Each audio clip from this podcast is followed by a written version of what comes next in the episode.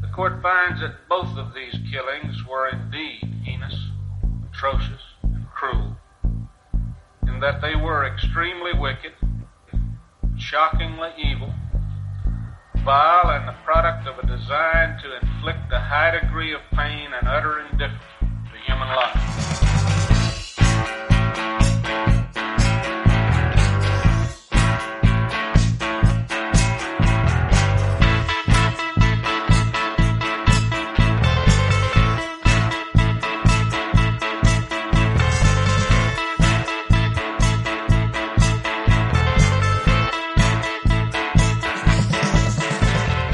Buenos días, buenas tardes, buenas noches, bienvenidos a una nueva entrega de nuestro podcast Extremadamente Crueles, un podcast en el que, como sabéis, hablamos de crímenes, misterios sin resolver, asesinos en serie y todo aquello que se nos ocurra sobre la marcha. Empezamos.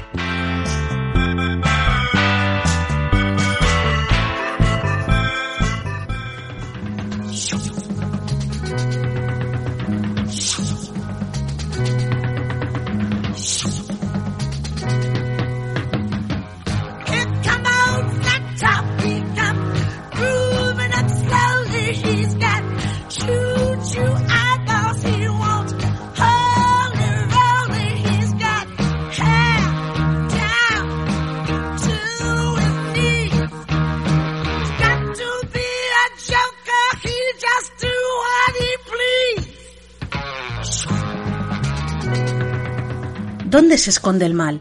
A veces en lugares tan aparentemente inofensivos como un parking de caravanas bajo el sol de Florida. Otras en supuestos hospitales en los que los enfermos no se curaban, sino que morían en condiciones atroces.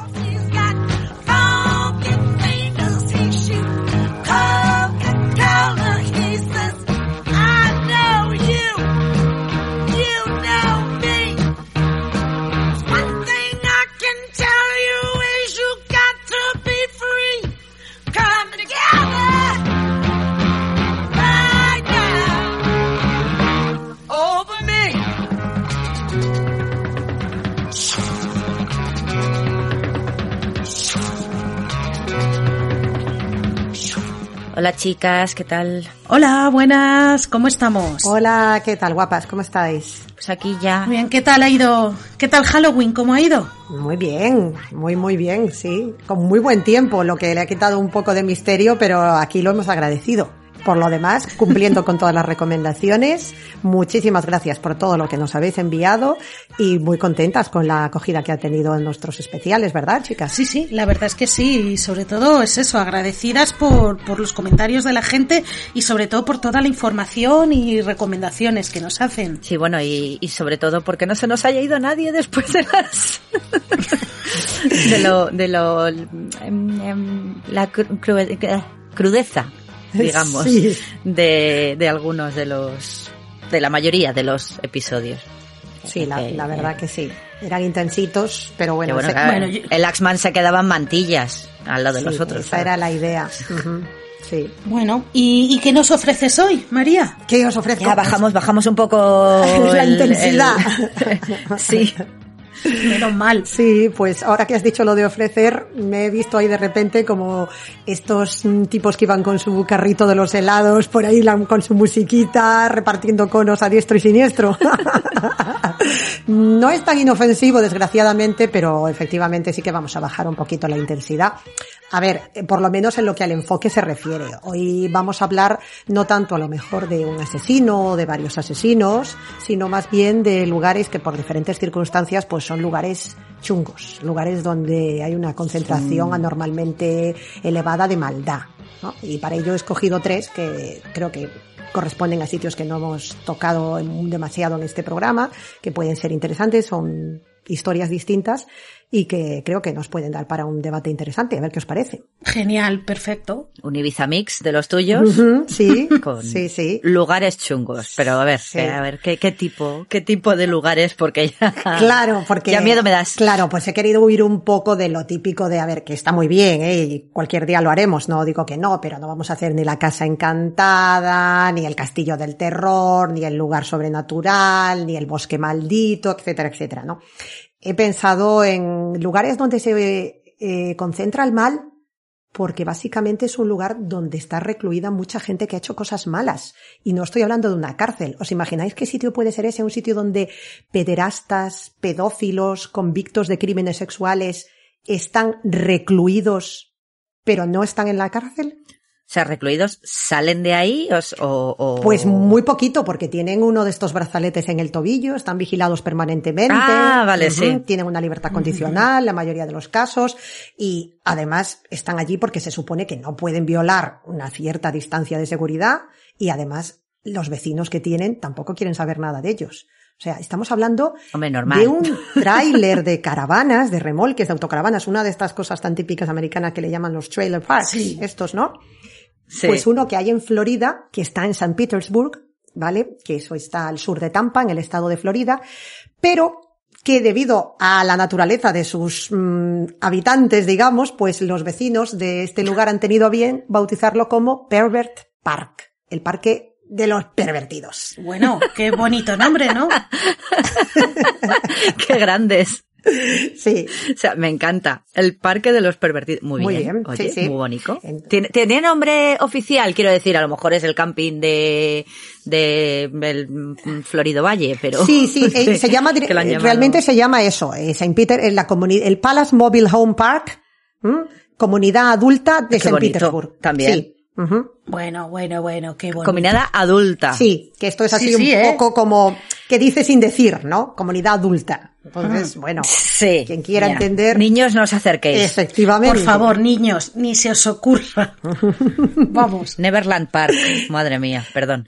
Eh, y, y como, pero como, a ver, eh, fue uno, le gustó y fueron todos ahí y fu- hicieron ahí en plan, Al puso montón. uno la banderita y Sí. dijo, claro, o, o, o es una cosa hecha por la policía en plan de, venga, pues tenemos aquí este mm, trailer park de adultos. Y los mandamos a todos para allá. Pues es, es Como- muy interesante porque, sí, claro, se, se juntan varios factores. Por un lado está el hecho de que el estado de Florida es uno de los más restrictivos en cuanto a, digamos, vigilancia, supervisión de agresores sexuales y eh, delincuentes convictos y que han cumplido sus condenas por delitos sexuales y sobre todo si están relacionados con menores, ¿no? Son muy restrictivos, tienen unas leyes especialmente Vale. restrictivas. Bien. Eh, básicamente, si tú eres una persona... Mira que es un estado de viejos. Sí, pero es un estado eminentemente republicano, eh, con mucha gente, pues con unas ideas muy conservadoras, donde hay muchos lobbies que también hacen mucha presión sobre este tipo de cuestiones, ¿no? Entonces, bueno, pues tú básicamente no te puedes acercar a 300 metros cuadrados, pues ni de una escuela, ni de una iglesia, ni de cualquier lugar en el que te puedas encontrar con, en el que pueda haber niños o, o- o que pueda o- o ser un lugar, digamos, mm, en el que puedas suponer un peligro para, para la sociedad y sobre todo más si has cometido este tipo de delitos, ¿no? Entonces, por un lado está esa ley. O sea, es que no te puedes mover por la calle. Básicamente, no, no, no, claro, estás súper vigilado, estás súper controlado. Entonces, claro, esta gente, si tienes un radio de acción de 300 metros, eso no te deja mucha capacidad de movimiento. Claro, es que si vas por la calle y te cruzas, un- pues eso, vas andando y de repente hay un parque al lado, aquello empieza a pitar. Efectivamente. Aunque vayas al súper. Siendo quienes los que llevan eso, no me parece mal, ¿eh? A ver, Sí, o sea, a pues, ver, que no se aguanten y se queden en un callejón. Esto es un, muy interesante esto que apunta Bea, porque luego, si nos, si os parece, mm, tengo algunas preguntas y algunas cosas que me surgieron y, y que también se plantean después de ver uno, sobre todo uno de los documentales que, que he visto para preparar esto, que a mí me ha hecho Sí. también pensar, ¿no? Porque inicialmente es eso, ¿no? La idea de un pederasta o de un agresor sexual que ha cometido abusos a menores, obviamente nos provoca rechazo y pensamos que esta gente son básicamente apestados y que no deberían, en una situación ideal, deberían estar lo más lejos posible de cualquier menor y en general de cualquier persona para la que pudieran suponer un peligro, ¿no? Sí. Sí. Claro, luego por otra parte está el hecho de que estas personas ya han cumplido su, su deuda con la sociedad, por así decirlo. Están en libertad condicional, en libertad vigilada, están intentando reinsertarse y entonces este lugar, digamos que es una especie de zona de transición, ¿no? Una especie de fase intermedia. Salgo de la cárcel, todavía no puedo hacer una vida, digamos, entre comillas, normal y aquí es un poco donde me estoy rehabilitando, sigo terapia, eh, estoy, digamos, en un ambiente seguro donde sé que tampoco voy a tener problemas con los vecinos ni tampoco voy a suponer yo un problema para ellos. eh, aprendo un oficio, voy a clases, hago cosas y digamos estoy como en una comunidad donde la gente ha pasado por lo mismo que yo y en cierta manera me siento comprendido y puedo hacer la transición a la normalidad de una forma más progresiva y digamos menos brusca, ¿no? ¿Y cómo empezó todo esto? Preguntabas tú, Gema. Bueno, pues esto empezó con una madre de uno, de un chico que fue condenado por un delito de este tipo, que dijo, es que, ¿qué, pasa con mi hijo, no? ¿Qué- ¿Cómo puedo eh, mm, hacer que vuelva un poco a la normalidad, de alguna manera, viendo lo difícil que es, ¿no? Y se le ocurrió que podía ser una buena idea, pues ya que todas estas personas no pueden estar viviendo, digamos, donde quieran, pues ¿por qué no vivir todas Claro. juntas en un mismo sitio, servirle de apoyo, ¿no? Están allí, siguen sus, sus terapias de grupo, sus trabajos, sus cosas, están un poco intentando reencauzarse, se apoyan entre ellos en cierta manera, se comprenden porque todos han pasado por lo mismo y digamos que al estar todos en el mismo lugar, pues tampoco levanta las suspicacias de la gente, ¿no? No es como decir, pues ahora tengo uno aquí a la casa de al lado, o, o es el vecino de abajo, o está en la calle de enfrente, ¿no? Están, como digamos, todos localizados ahí, ¿no? Y, y entonces así un poco fue como, como surgió todo esto mm, del Pervert Park, que bueno, hemos dicho claramente que, que esto es un nombre que le han puesto los vecinos, pero que realmente, como se le llama coloquialmente, es The Palace, ¿no? Y, y que surgió, o se, se El fundó- palacete. El, el palacio, ¿no? Sí, en 1996, y la mujer esta que os decía era Nancy Moret, que era la madre de, de un chico que, que había sido, pues eso, condenado por un delito de este, de este tipo y que no encontraba básicamente dónde vivir una vez que había salido de la cárcel y había cumplido su condena. Claro, es que es, es- es lo que te decía, es que tú te vas a casa de eso de casa de tu madre, vas a comprar al Carrefour y al lado tienes un parque y ya empiezas a opitar. Claro, exacto. Es que no podía salir, no podía salir. Efectivamente. Y ya como la madre viviese al lado de un colegio, fiesta. Olvídate ya, claro. Entonces tenía ahí un problemón de, Sí. de la leche. Entonces, lo curioso de esto es que es Es una... un poco apestados, ¿eh? Es, es un poco isla de apestados. Sí, sí, uno Sí, de ellos a ver. se define a sí mismo como un leproso del siglo XXI y tiene toda la razón, porque realmente es como una leprosería moderna, ¿no? Como estos sitios Sí. donde antes la gente estaba allí, ¿no? Los, los condenados, ¿no? Y, y es curioso porque es una, eh, como digo, lo- esto surgió a partir de la iniciativa de una madre de uno de estos eh, delincuentes o de estos agresores sexuales, entonces realmente es una iniciativa privada que digamos que aunque trabajan en colaboración con eh, las instituciones penitenciarias de Florida, opera de manera privada. Reciben donaciones o reciben eh, ayuda de parte de otras organizaciones, pero no es una historia gubernamental, por así decirlo. O sea, no es una iniciativa Sí, sí, del sí. Estado de Florida, ni del gobierno federal, ni de las prisiones, ni de nada de esto. Esto es una cosa que ha salido a título personal de esta mujer. Ah, vale, claro, porque te iba a decir, si eso ya era un trailer park, si eso, bueno, yo imagino que eso tendrá dueño, no sé cómo va. Yo no sé lo si tienen alquilado, está alquilado. Planta, sí. claro. Claro, el terreno tendrá un dueño, ellos lo habrán alquilado, pero oye, me sorprende que, que a partir de la iniciativa de una madre al final se montará ahí algo grande, o sea que no debió de ser fácil montar eso. No, Yo digo, Vamos. el dueño se est- está montando en el dólar. El. Bueno, creo que les cobre barato. Por eso que tienen ayudas gubernamentales y tal, pero tú imagínate, el pedófilo de turno que sale de la cárcel con una mano delante y otra detrás, si no la han matado en la cárcel, que esa es otra, Ya. supervivientes, porque a esos en la cárcel ya sabéis lo que les pasa. Claro, efectivamente. Sí, sí, sí. Pero una cosa, según has dicho, no solo eran eh, agresores sexuales, o sí, o todo era agresor sexual, o había otros delitos. Es muy interesante esto que me preguntas, claro, porque además sabes lo que ocurre, que esta tipificación de delito en Estados Unidos es como súper amplia. Entonces te puedes encontrar desde un, lo que aquí llamaríamos un exhibicionista, lo que ellos dicen Sí. un flasher, básicamente, que sería un señor, pues que eso, ya sabemos, ¿no? Que se expone ahí y le enseña sus partes donde no debe, a quien no debe, hasta la alguien, gabardina. Mm, el Sí. de clásico la gabardina, hasta alguien que consume pornografía infantil, hasta alguien eh, que ha violado a una menor o alguien que ha tenido, digamos, conversaciones en un chat con alguien que él sí. pensaba que era un menor, porque esto es un dato muy interesante. Resulta que eh, a la policía de Florida, mm, no sé si es que no le salen las cuentas o le falta el trabajo o están muy concienciados con esto. Yo no digo que esté mal, ¿no? Pero mm, al parecer eh, es bastante habitual que se infiltren en chats de este tipo, se hagan pasar Sí. por supuestos menores, pero Claro, no estamos hablando de redes de intercambio de pornografía y cosas de estas ya a un nivel muy, muy chungo. Lo que puede ser a veces algo aparentemente inofensivo, cuidado, a ver, inofensivo estamos hablando de un menor, obviamente es un delito y no es legal, pero eh, había casos de personas que viven en este pervert park, entre ellos un chico jovencito que decía, es que empecé a hablar con alguien que yo pensé que era una persona joven, de repente no sé cómo fue llevando la conversación, me sacó el tema de menores de 14 años, es decir, él entendía que estaba hablando con un adulto.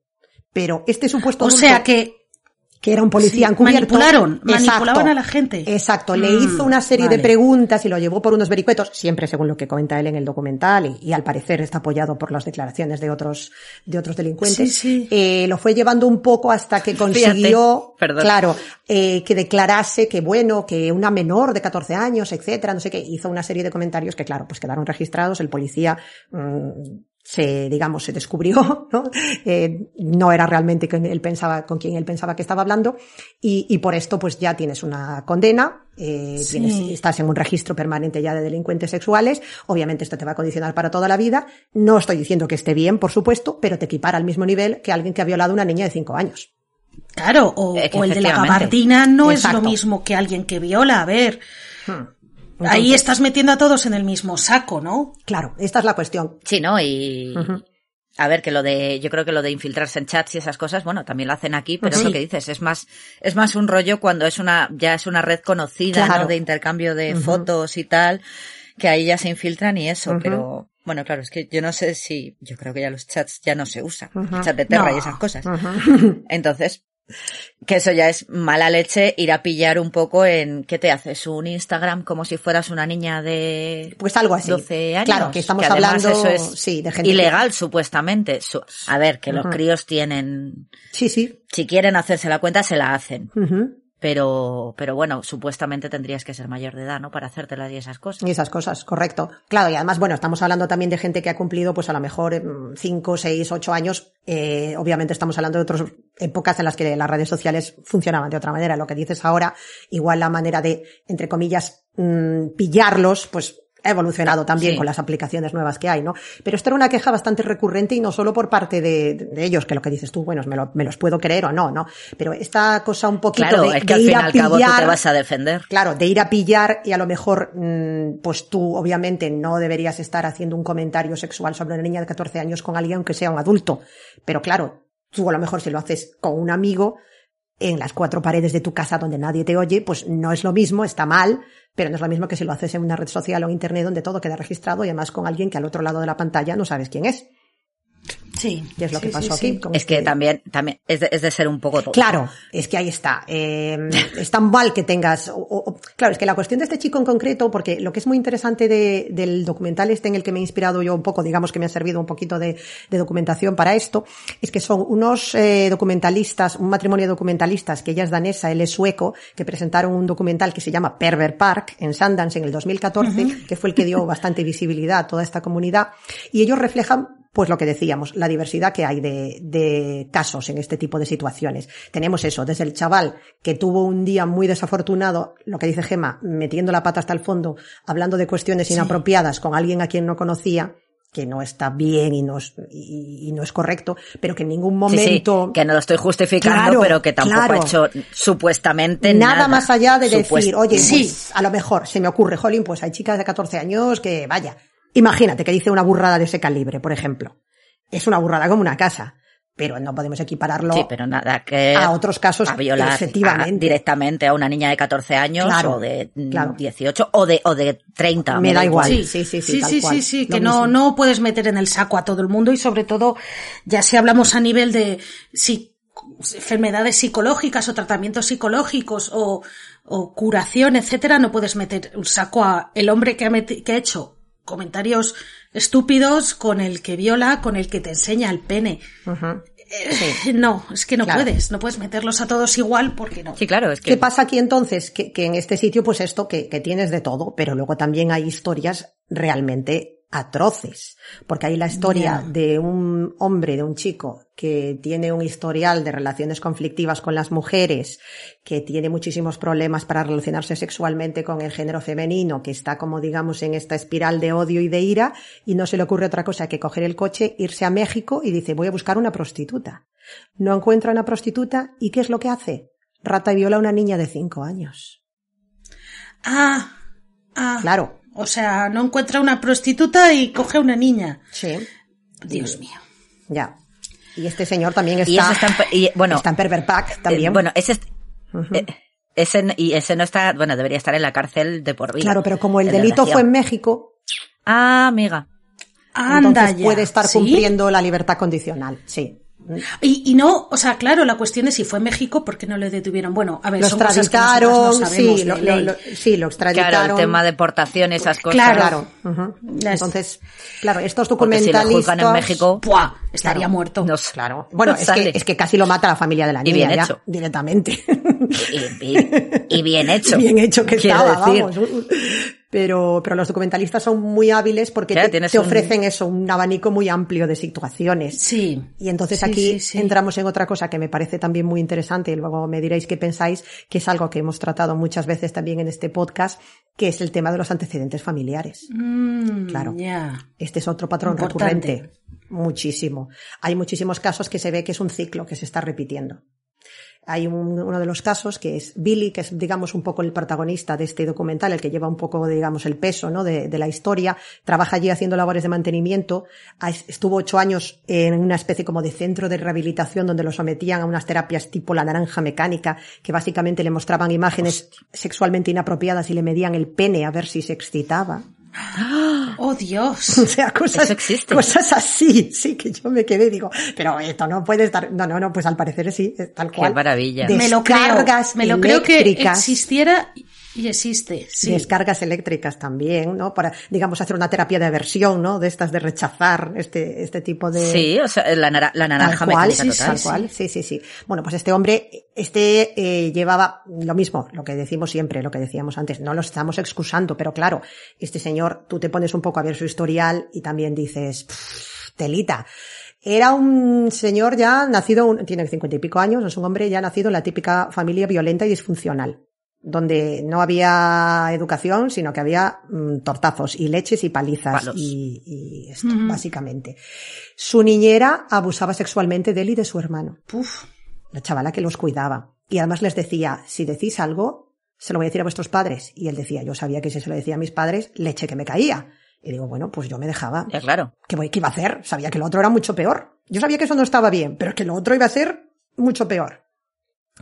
Logra salir un poco de este círculo abusivo, conoce a una chica, se queda embarazada, se casan, tienen un bebé.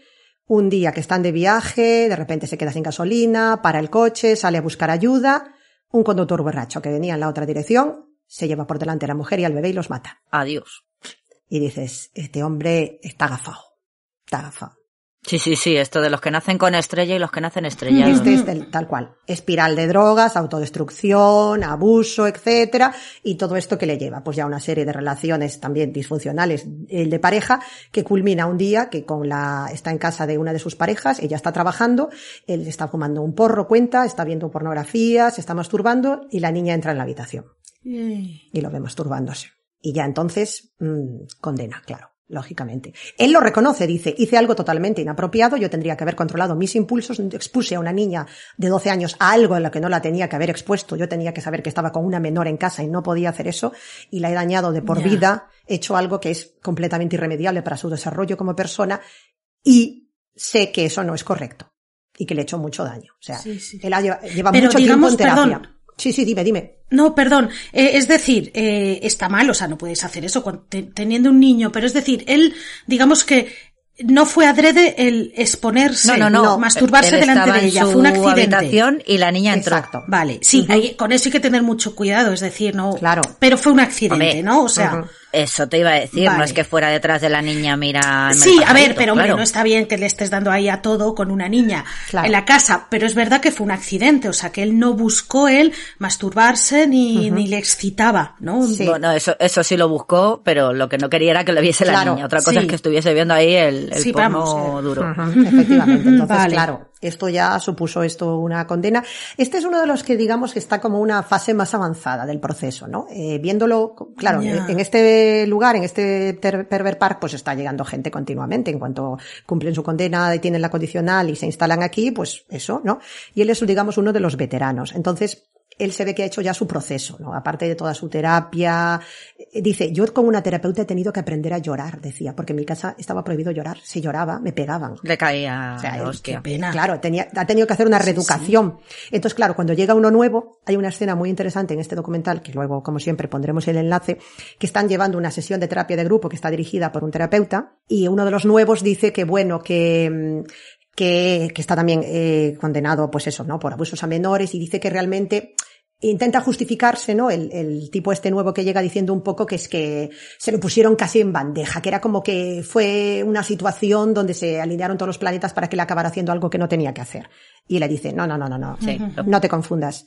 Las situaciones las buscamos y las provocamos nosotros, con nuestros errores y con nuestras decisiones. Sí, sí. Dentro de un año o dentro de dos, cuando sigas con la terapia, vienes y me dices si tú crees que esto fue así.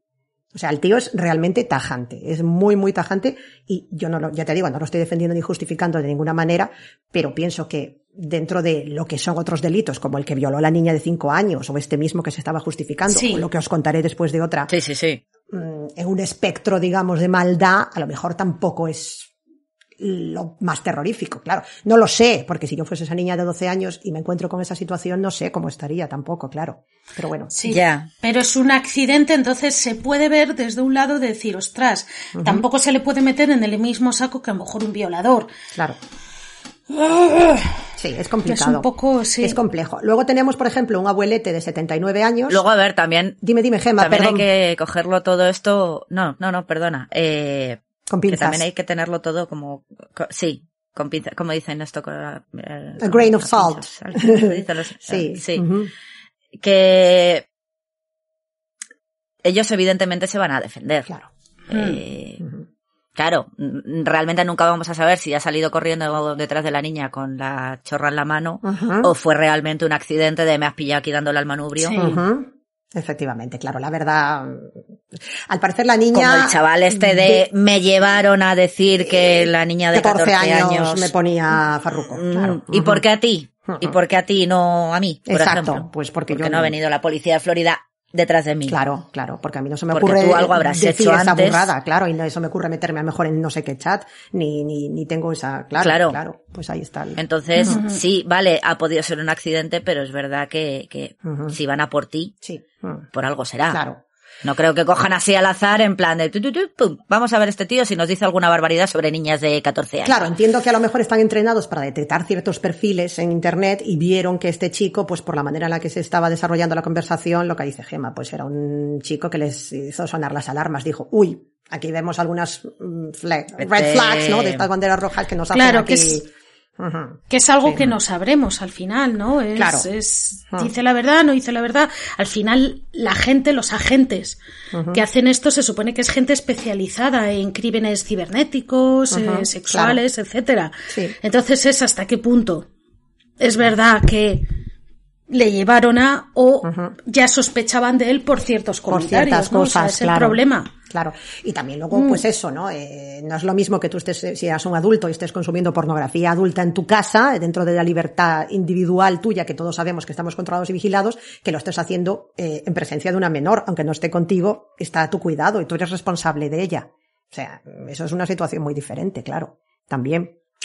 Entonces, bueno, son muchos factores. Pero de hecho el hombre este, mm, ya os digo, yo lo veo muy sereno, si es la palabra, o digamos muy consciente Sí. de la repercusión de sus actos y actúa un poco como de mentor, aparte de encargarse de la man- del mantenimiento del lugar, pues actúa un poco de mentor y, y- y de voz de, de Pepito Grillo, un poco de, ¿no? De todos los que van llegando allí, ¿no? Pero bueno, hay algunos que, lo que os iba a comentar, que no se bajan de la burra, ¿eh? Porque hay un señor de 79 años que está allí por consumir pornografía infantil, que este sí que iba a lo que iba, y que el tío dice que no ha hecho nada malo. Y ahí sigue. Sí, sí, que, que, Sí. que a quién le ha hecho daño él con eso. Claro, y, y entonces le dice, esto está eh, sacado este, este testimonio de otro documental, de nuestro, otro de nuestros programas favoritos de este podcast, de 60 Minutes Australia. bueno, pues tenemos aquí al Troy McClure de, de turno que le dice, pero usted es consciente de que para que usted pueda consumir esta pornografía alguien tiene que hacerla. Lógico, por otra parte. Sí. El tío que no se baja de la burra. algún niño y esas cosas. Efectivamente, ¿no? Joder. Y claro, ahí te quedas un poquito a cuadros que dices, "Mm, este hombre no acaba de entender la repercusión de sus actos, ¿no? No, no, no, no. Está, bueno, a ver, también ya estará chocho y esas cosas. ¿Qué ocurre con este lugar? Que claro, tú supone, se supone que es, digamos, un recinto donde es para protegerse ellos, de- para que la sociedad se proteja de ellos, pero ellos también se protegen de la sociedad, porque tienen agresiones, vandalismo, insultos, eh, están cerca de casas, hay muchos vecinos que no quieren que estén allí, porque aunque están a la distancia recomendada, dicen, es que a dos calles pasa mi niña cuando tiene que ir al colegio, o es que al otro lado del no sé dónde puede, puedo ir yo con mi hija cuando tengo que ir a no sé qué. Y entonces les- eh, en el documental del Pervert Park se ve, por ejemplo, pues como uno de ellos va con una bolsa y le dice el otro, ¿qué llevas ahí? Y dice, pues una bolsa con ratas muertas que me han dejado en la lavadora, por ejemplo. ¿No? Detalles que, que- Bueno. que- que tienen los vecinos con Sí, ellos. sí, ¿no? sí. Amén de los insultos Que ellos continuos. todos- Ujú. Y- Sí, acoso, ¿no? Sería acoso diario. constante, claro. Eh, los vecinos se defienden sí, sí. diciendo que también hay prostitución, que hay mucho lío por las noches. Ellos dicen, no, nosotros somos los primeros interesados en que no ocurra nada de eso, porque lo que queremos es estar en paz. Más que nada Y si por hay- la cuenta que les trae. Claro, por la cuenta que nos trae. Entonces, ahí hay un conflicto vecinal entre que yo creo que a veces a lo mejor puede ser que a los vecinos se sientan incómodos con la presencia de este pervert park y que lo que puede haber sido una situación puntual de alguno, pues que no hizo lo que tenía que hacer, lógicamente, mm, ya eso se convierte en acoso y en, y en, digamos, derribo continuo, ¿no? Porque realmente los ves que al final viven una vida muy triste, porque es lo que decíais antes, no salen de allí. Cualquier tipo, no pueden hacer nada, van con su pulsera electrónica en el tobillo. A pesar de que son un puntito verde que se está desplazando en un mapa, cada vez que cogen el coche y hacen algo, tienen que apuntar mm, inicio, llegada, kilometraje, todo, absolutamente todo apuntado y monitorizado. Tienen eh, sus visitas de los agentes de la condicional, su terapia de grupo, eh, supuestamente sus trabajos o sus estudios para reinsertarte y reinsertarse, pero luego están allí, o sea, los ves haciendo sus barbacoas súper tristes allí entre mm, cuatro, sí, con- con- en, el, en el Es que cemento, me estoy imaginando, perdón, las Claro. súper tristes. totalmente, o sea, Con las ratillas ahí, vamos a dar la vuelta a la rata. muy triste todo, ¿no? Y como lo ves al otro, pues haciendo ahí sus chapucillas, porque viene alguien más y hay que hacer sitio. Están luego ahí dentro de su tráiler, cada uno se ha montado ahí su vida un poco como puede. Es, mm, realmente dices, es una solución, pero es la mejor manera también, ¿no? Lo- eso, nos No, estás no es convirtiendo en solución, apestados también, no sé, ¿no? No sé qué pensáis vosotros. Sí, lo que hemos lo que has dicho de los leprosos, es que sí, es que es una colonia de leprosos ahí, la leprosería. Ahí la está. limosna para el ex leproso. Es que al final- ahí se quedan Sí, y estás metiendo ahí a todos, a los que diferentes, lo que hemos dicho, diferentes delitos, eh, diferentes tipos de personas, gente que a lo mejor sí está rehabilitada con gente que posiblemente en cuanto les sueltes van a volver a actuar. Y al final todos se, todos se alimentan entre ellos, ¿no? Al final, si hay alguno que se puede salvar, entendedme, a lo mejor al final no, porque es que está viviendo, o sea, no sé, o sea, no, no lo veo una solución muy, muy útil. Es como, sí, al final es como otra cárcel pero al aire libre. Sí, Al sol de Florida. Sí, una falsa seguridad para los vecinos. sí, sí, totalmente. Como lo de los aeropuertos que te hacen hacer esto y tal, es como una falsa seguridad. si se cae el avión se va a caer igual, aunque sepas dónde está la salida de emergencia o no. Efectivamente. da igual. O lo de los Vamos líquidos. ¿no? Que tienes que meter X líquidos. A ver, si yo quiero hacer una bomba con líquido, con estos botecitos ya, ya la hago, ¿eh? Sí. Pero bueno. Tú da, tú da ideas, tú da ideas. Además, lo, lo que decís de la, en el fondo, inutilidad, entre comillas, de este lugar, porque además de lo que hemos dicho de que tienen su pulserita, de que están constantemente controlados y vigilados, es que luego sabéis que además hay el registro de los delincuentes sexuales en Estados Unidos, que tú tecleas el nombre de cualquier persona y te sale Sí. sus antecedentes, su foto, todo lo que ha hecho. Entonces, mm, no hace falta que los tengas, digamos, eh, recluidos o aislados o, o- o separados en un- una especie de espacio para ellos. Si yo mañana mm, se instala un vecino enfrente de mi casa y a mí yo vivo en Estados Unidos y quiero saber qué ha hecho este hombre de su vida antes, es tan fácil como teclear su nombre en cuanto lo sepa y ya me sale todo. Pero vosotros creéis que esas listas de verdad son útiles porque es lo que hemos dicho antes. Al final, eh, bueno, a ver, yo esto Metes lo digo por las películas saco. y por las series que he visto. o sea, en ese registro te meten incluso a, por ejemplo, hombres o mujeres, vamos a generalizar, Sí. que a lo mejor se han acostado con alguien que ellos pensaban que tenía 18 y tenía 17. O, o ellos tenían 18 y 21. esta persona 16, porque Eso oye, se detalla. de instituto de dos cursos para arriba. Eso se detalla en, en la, en- cuando entras sí, sí ¿Sí? que consta la naturaleza de- del delito. O sea, eh, no es lo mismo que por eh, soliciting, que le llaman ellos, ¿no? Por, por inducir, ¿no? A, Sí. a un menor, que por consumir pornografía, que por violación, que por exhibicionismo. O sea, eso sí que aparece detallado. Pero también es verdad que, mm, en, un- en el momento en el que estás conectado con un delito de este tipo y que estás con tus antecedentes y en el registro de delincuentes sexuales, a la gente le da igual si tú ibas con la gabardina o, o si eres un mamonazo que ha violado a una niña. O sea, Sí, si tú apareces está. en la lista, o ya sea, estás, estás en la lista, estás en la lista ya, vamos. Que no sé yo hasta qué punto sí debería ser igual para todos o no. A mí es lo que decíamos con Johnstown, ¿os acordáis? Cuando ves este tipo de cosas en profundidad y ves el otro lado, ves que son personas y que muchas veces tienen historias trágicas como la de este chico Billy o como la del otro que metió la pata hasta el fondo o, o yo qué sé, el de México nada, a mí el de México como se lo hubieran tirado ahí al río, eh, me da lo mismo. Pero hay otros que sí, sí, que sí sí, que dices... México que se la pica un pollo. Claro, que dices tú, pues a lo mejor eh, esa no es la manera tampoco de recuperarlos para la sociedad, ¿no?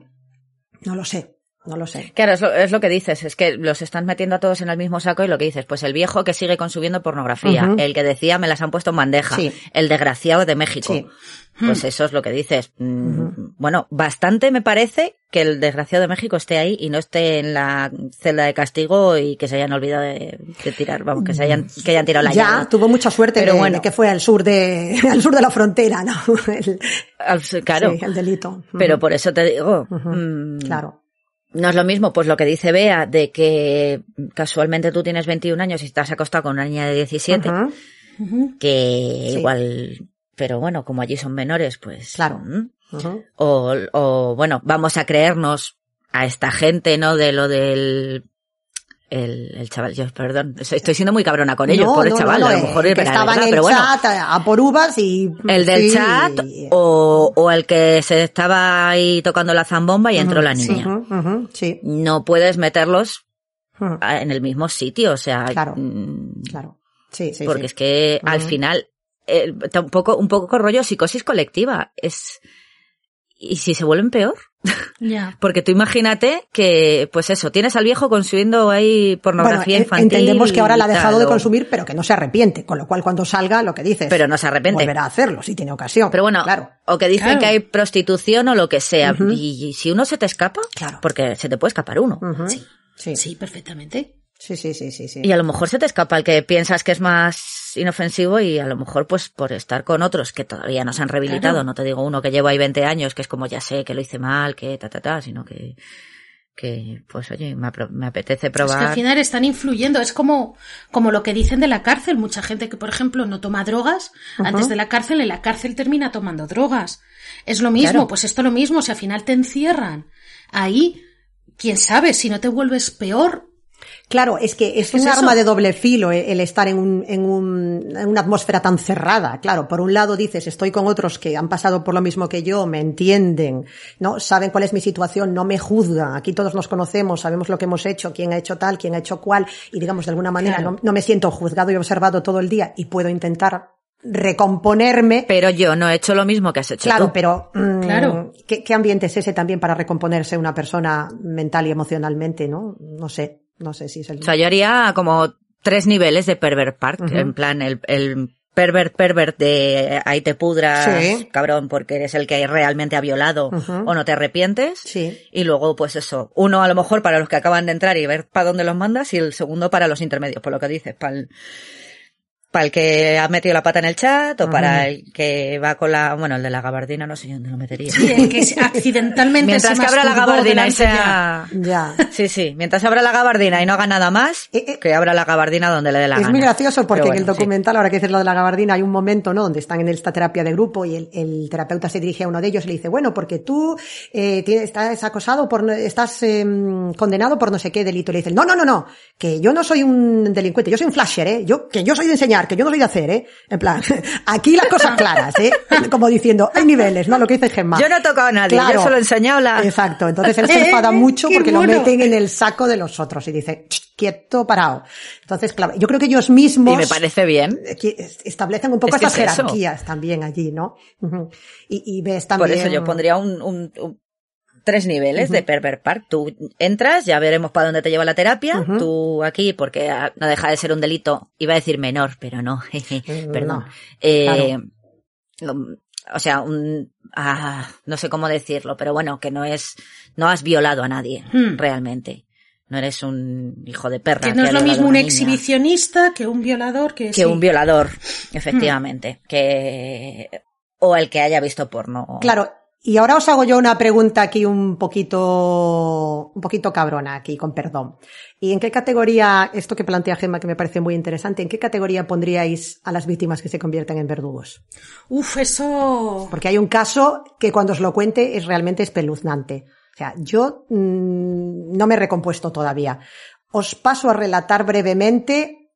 Si me permites, vea, os, planteo solo el caso. Sí, sí, no, de- no, de cuenta, Tracy, cuenta. Y, y luego me decís lo que pensáis, ¿vale? Porque tenemos a Tracy, que es de las poquísimas mujeres que hay en Pervert Park, por no decir la única en el momento en el que se rueda el documental.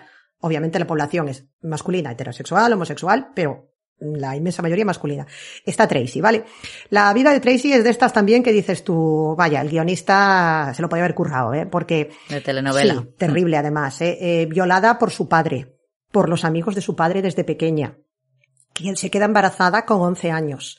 La hacen abortar sin decirle ni siquiera lo que es. Ella es tan pequeña y tan poco consciente de la situación que ni siquiera sabe que realmente lo que le están provocando en ese momento es un aborto. O sea, alucina, ¿eh? Ujú. Eh, después entra en la pauta de, o en el proceso de querer repetir eso mismo que ya ha experimentado con su padre y empieza a abusar de sus primos. Ella misma se convierte en abusadora. O sea, que esto es muy fuerte, ¿vale? Eh, pasa por un pe- Primos pequeños. Sí. Ujú. Vale. Eh, pasa después por una etapa en la que intenta tener una, digamos, vida normal, conoce a una pareja, intenta, digamos, reinsertarse y rehabilitarse, pero entra en esto que es, es como el ciclo de la vergüenza, de yo no me merezco estar con un hombre tan bueno. Soy una persona mala, he hecho cosas terribles, me han hecho cosas terribles, soy mercancía dañada, no me merezco a este hombre. Lo deja, pasa un tiempo y en un foro nudista de internet conoce a un hombre que le dice, vale, le cuenta toda su historia y él le dice, yo te puedo sacar de ese infierno, porque a todo esto, cuando deja a su pareja anterior, vuelve con su padre y vuelve a acostarse con su padre, Tracy. Ostras. Imagínate. O sea, hasta que al mm, nivel está perturbada ya su, Ya, ya lo- mente, ya. A ver, la ha pillado tan, tan, tan, tan sumamente pequeña que es lo único que ha conocido y al final. Sí, le- seguro que ha sido los únicos momentos de cariño que ha tenido, entre comillas, voy a poner muchos, muchas entre comillas. Sí. Muchas comillas, sí, sí, perdón. Sí, sí, sí, sí. Tiene este momento que retoma la relación con el padre, eh, se da cuenta luego de que está mal, lo deja, entra en este foro nudista de internet, conoce a este hombre que aparentemente pues le ofrece cariño y comprensión, pero ¿qué ocurre? Que le dice, yo te doy dinero, te ayudo a salir de ahí, te puedes escapar y, y cogerte, porque a todo esto ya había tenido un hijo con su anterior pareja, puedes cogerte a tu hijo y marcharte, pero con una condición. Tienes que acostarte con tu hijo delante de mí. ¡Ay, Dios! Cuidado con el amigo Ostras. de internet, ¿eh? Vamos. foro nudista. Sí, foro nudista. Ostras. Con perdón a los nudistas, que no tengo nada en contra de ellos, pero bueno. Claro. Eh, Tracy, lógicamente, os podéis imaginar que está, pues como está la pobre, mm, fatal, dándole vueltas, se siente atrapada, la cabeza hecha un lío, con lo que dices, completamente ya mm, alienada y perturbada desde su más tierna infancia, y al final, que esto para mí es el momento más alucinante y más trágico del documental, realmente se te ponen los pelos como escarpias viéndolo, eh, decide acostarse con su niño, con su hijo de ocho años, Dustin. Que es- esto es muy fuerte. ya, pero ya lo, ya lo hizo de, de pequeña, bueno, adolescente con los primos. Sí, pero es Sí, tu hijo. Vale que es tu hijo, claro. ¿no? Pero es su pero, forma. pero es, pero es tu padre, quiero decir. Eh, Ya. no, ya no, ya no está, ya no riges bien, ya, Claro. ya no te llega. Pero era su. El riego. O sea, estaba tan mal que su única forma de escape aceptó Sí. Eso porque era su única forma de escape. Es que no me digáis que no es una trama absolutamente enfermiza, que no se le podría ocurrir a nadie en sus a juicio en sus cabales. O sea, Eso te iba a decir. ¿eh? completamente rocambolesca. ¿Qué ocurre? Claro. Que, que el niño, eh, después, mm, en clase, habla con los compañeros, están con la típica charla de adolescentes, del sexo, que si tal, que si cual.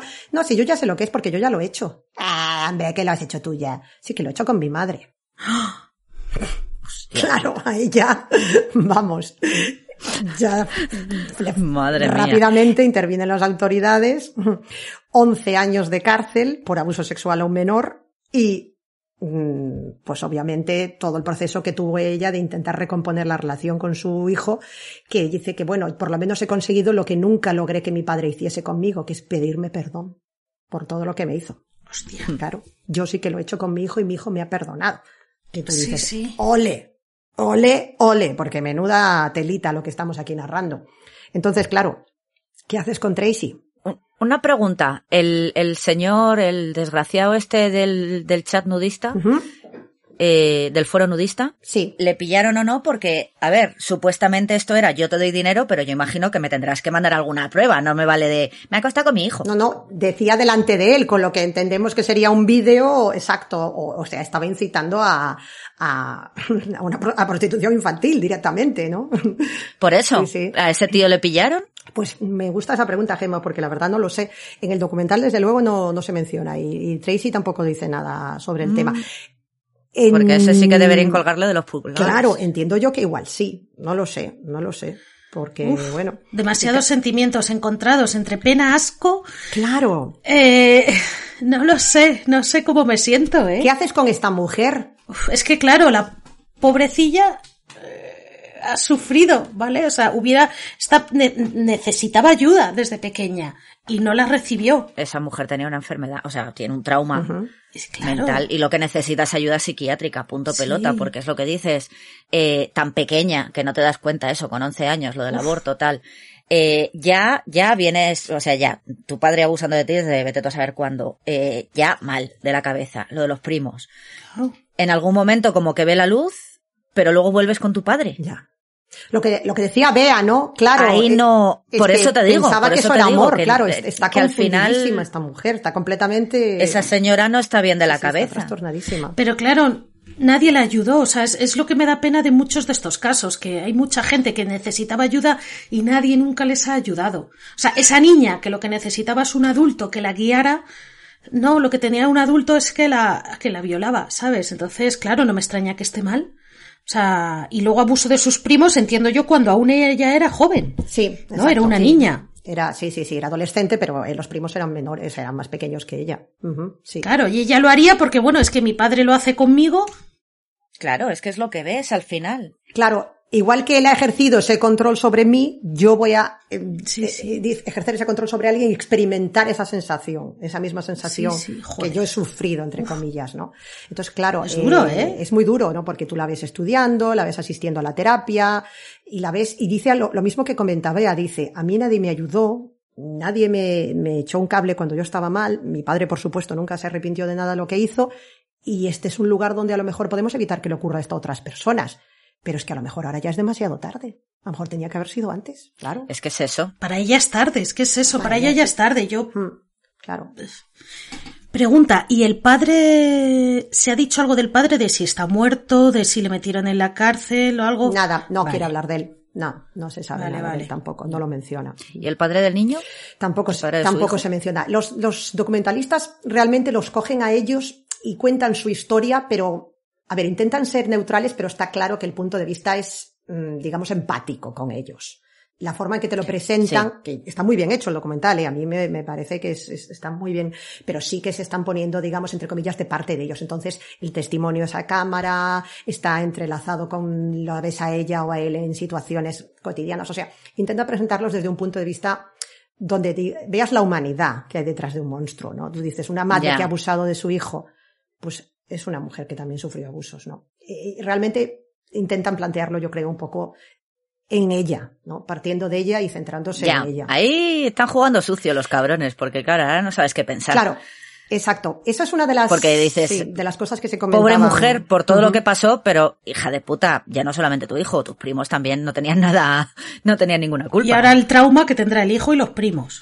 Imagínate. Claro. Es que es un O sea, ciclo, es una- lo que decíamos, un- se perpetúa. Se perpetúa, claro. y, y esto es una de las críticas. El, festival, el documental, ya os digo, que ganó un premio en el Festival de Sundance, pero también yo leyendo críticas hay gente que comentaba esto mismo, que dice, Gema, a ver, hay gente que, lo- que dice, está muy bien porque muestra la humanidad detrás de personas que consideramos monstruos, apestados y que no queremos tenerlos en la sociedad con nosotros.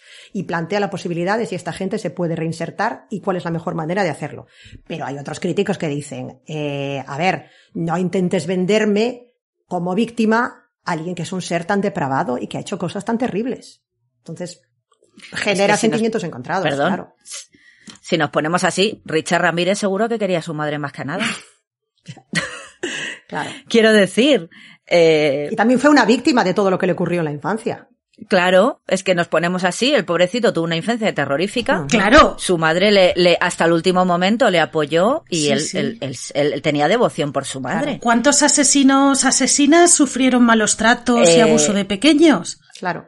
Claro, entonces que perdonamos a Richard Ramírez por todo lo que hizo, porque pobrecito quería mucho a su mamá. Claro, pero esta chica, Pues, como hombre, ella a ver, no estamos hablando- víctima, claro, y, y de una forma además tan... No, no estamos hablando del mismo nivel, pero Claro. bueno, pero si nos ponemos así también podemos jugar sucio con eso, sí, sí. ¿no? Entonces, bueno, y, y para terminar sobre este, sobre Pervert Park, bueno, hay un, un apunte, ¿no? Que me parece también interesante, que este, ya os digo, el documental lo aborda desde un punto de vista humano. Se centra en ellos, en sus historias, en cómo viven allí una vida que al final es eso, es bastante triste y bastante gris, ¿no? Y, y un poco desesperanzada, ¿no? La sensación que te, queda- que, que te queda después de verlo es como un poco de, mm, por mucho que intentes salir adelante, ya estás marcado de por vida, ¿no?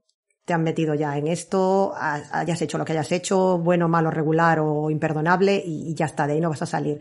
Pero el reportaje de 60 Minutes Australia es como más eso, en plan in- investigación, y hablan con un experto, eh, un neurólogo, que dice que, mm, no justificándolo, pero sí intentando, intentando explicarlo, estas personas tienen un problema cerebral.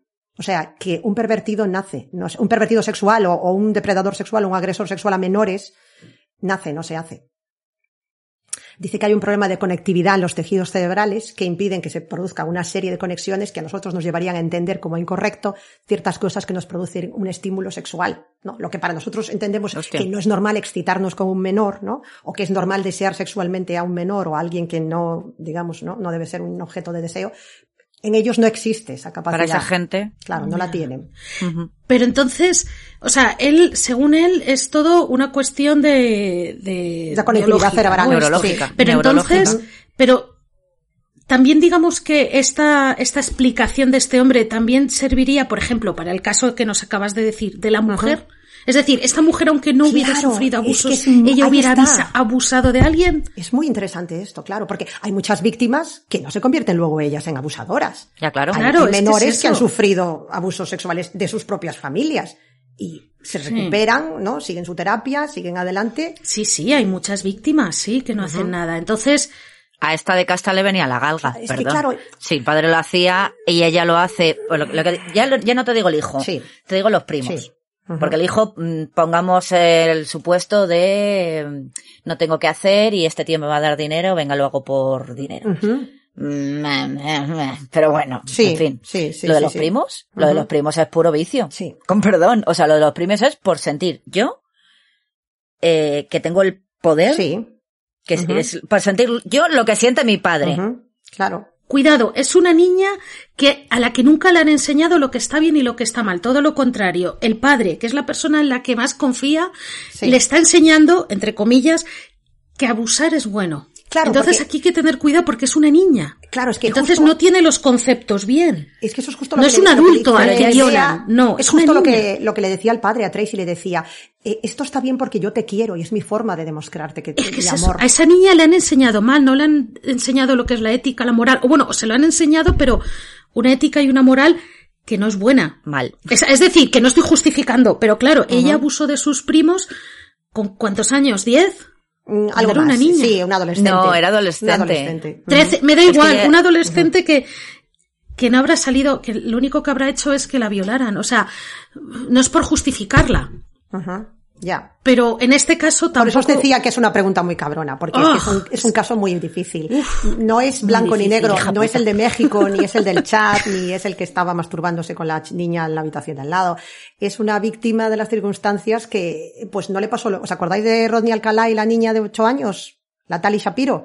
Sí, Pues sí. esta niña se fue a México con su familia y salió adelante y se convirtió en una persona con sus dificultades, pero que salió Sí, adelante, sí. ¿no? Claro, y no se convirtió ella en una agresora, ¿no? Estas circunstancias al Claro, tratarse, ¿cuántos han- claro, al tratarse de tu padre y lo que decía Bea, en estas condiciones lo hace tan diferente. Dependerá del es- contexto. Es, recuperable para la sociedad. O sea, es terrible esto que estoy diciendo, porque parece que estás hablando de las pilas, ¿no? De si las reciclas, pero, o sea, ¿qué, qué- qué- qué- qué hacemos con esta pobre mujer? A ver, yo sinceramente, yo si tuviera una, a ver, yo personalmente si tuviera una hija, ni de broma la volvería a acercar a esa mujer. Las cosas como son. A ver, si tuviera un hijo, una yo- hija. Voy a ser, voy a ser muy bruta. Pobre mujer. No es ni la primera ni la última de la que su padre va a abusar. Y no todas hacen lo que ha hecho ella. También, claro, ahí está. Es que esa es la otra parte de la... Y me estoy yendo, y me estoy yendo, y ya no te digo, eh, mm, yo qué sé, mm, Rita Hayworth. Por, por- por ejemplo, por ejemplísimo. Sí, sí, totalmente. Una cosa que es sabida por todo el mundo. Efectivamente. Sí, pero bueno, ¿No? es que cada persona primero depende del contexto, de la gente que te rodee y cada persona actúa de una manera diferente ante las circunstancias, ¿no? Es decir, yo puedo acobardarme ante una situación y otra persona puede ser valiente. Entonces, hay tantas cosas que valorar en estos casos que es que es súper difícil dar una opinión, yo creo, es que no, es que hay muchas cosas. Hay gente Claro. que a lo mejor en esta situación sí es capaz de tal, pero hay otra gente No que es no. ser más valiente o menos, no es ser No, la- valiente es el ejemplo, tal no es el ejemplo, o sea, de salir, como si digo simpático salir adelante o, o hundirte en una depresión y acabar suicidándote. Te estoy diciendo de violar a otra gente, tú. Ya, no, o sea, no perpetuar ser tú la hija el- de puta que viola. Claro. Sí, sí, sí, sí. Claro. Claro, luego, lo- Entonces, no sé, es un poco, sí. claro, yo, yo Me alegra que me hagas esa pregunta. No, no me No alegra, alegra, cabrona. Llevamos no. media hora dando vueltas sobre ahora esto. vas a estar, pues ahora fastidiáis porque así llevo yo toda la semana. y, y luego, pues. Donde las dan las tomas, ¿eh? Exacto. Para, para cerrar un poco, pues esto que decimos que el Pervert Park se supone que es un lugar de aislamiento, ¿no? Y de reclusión, entre comillas, pero que teóricamente se supone que también es de rehabilitación y de preparación para la sociedad. Solo os dejo ahí un dato. Aquí hay unas 120 personas aproximadamente, ¿vale? Y que reclaman eso, ¿no? Que este sitio sea un ejemplo o sea una manera de, de alguna manera de, de purgar no solo el delito, sino también de, de mostrarle a la sociedad que hay personas detrás de todo esto. Bueno, pues dicen que eh, la tasa de reincidencia de delitos sexuales en Estados Unidos, de pederastas que reinciden, es aproximadamente del 5%. En Pervert Park es del 1%. Hostia. O sea que esta integración social, con todas las taras y, y carencias y, y deficiencias que le vemos, funciona. No, por lo menos con los números en la mano podemos decir que funciona. Aunque nos Sí, parezca sí, algo extraño y aberrante, ¿no? No, no sé qué, qué pensáis de esto, ¿no? Mm, ¿Creéis que habría una manera mejor de hacerlo? Hombre, también en Florida las leyes son mucho más, Más restrictiva, sí. mm, más restrictivas que en otros En el estado de Nueva York no están así tampoco. Yo he estado viendo una página donde viene un poco eso, eh, resumido, ¿no? Las, las medidas que siguen para este tipo de delitos en cada estado y varía muchísimo. Florida es de los, de los más bestias en este sentido, realmente, sí. Sí. Sí. Así que bueno, sirve para algo Pervert Park, es un sitio mm, donde van a donde, donde apartamos a los monstruos porque no queremos verlos, son víctimas que allí no tienen la posibilidad de empezar otra vez, es un paso necesario, puede ser una idea exportable, quizá, se, se entiende solo la mentalidad estadounidense, es algo aberrante. Mándalos para allá. Los de aquí los mandas para Florida. ¡Hala! A las colonias. Bueno, y que luego tampoco es un caso único en Florida, claro, porque como decía Gema, que como aquí son tan restrictivas las leyes, hay otro ejemplo, de hecho, que se llama Miracle Village, que luego lo mencionaremos también. Joder, Es que lo, lo de los nombres Sí, son de Los verdad. nombrecitos se las trae. Este está, ¿os acordáis en el capítulo, en el episodio cero, cuando hablábamos de nuestros programas, programas, programas favoritos? Padre. Y hablábamos, yo hablaba de Tabú de John Sistiaga.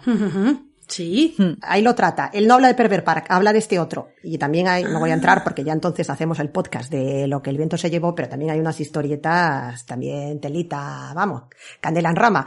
Y hay otro más. Este, el, el del el Miracle Village es completamente diferente, ¿eh? no es trailer park, no es white trash. Está como en las afueras, todo rodeado de un campo verde, con sus casitas, con sus calles, es todo como si fuera una urbanización. Encima, Es- es- eso te iba a decir, encima living la vida loca. están ahí bien. apartados mm, donde Cristo perdió la zapatilla, pero no es mm, la, el cutrerío de Trailer Park, porque Trailer Park se te cae el alma a los pies cuando lo ves, vamos, francamente. Es muy triste. Alma- Y en el otro, y, y en el otro están apartados y llevan un collar que si se alejan de ahí luego les explota la cabeza o algo. Molaría. Lo llevan en el estás. tobillo, igual se quedan sin pie. Pero no es lo mismo. No es lo mismo, una muleta no es lo mismo que que te explote la cabeza. Claro. Vale, sé que hay muchas películas con el tema del collar y que le explota la cabeza, pero la Sí. primera que se me ha venido a la cabeza es la de Wild Wild, Wild, Wild- Wild- Wild Wild West de Will Smith. Que una escena en que le ponen un collar.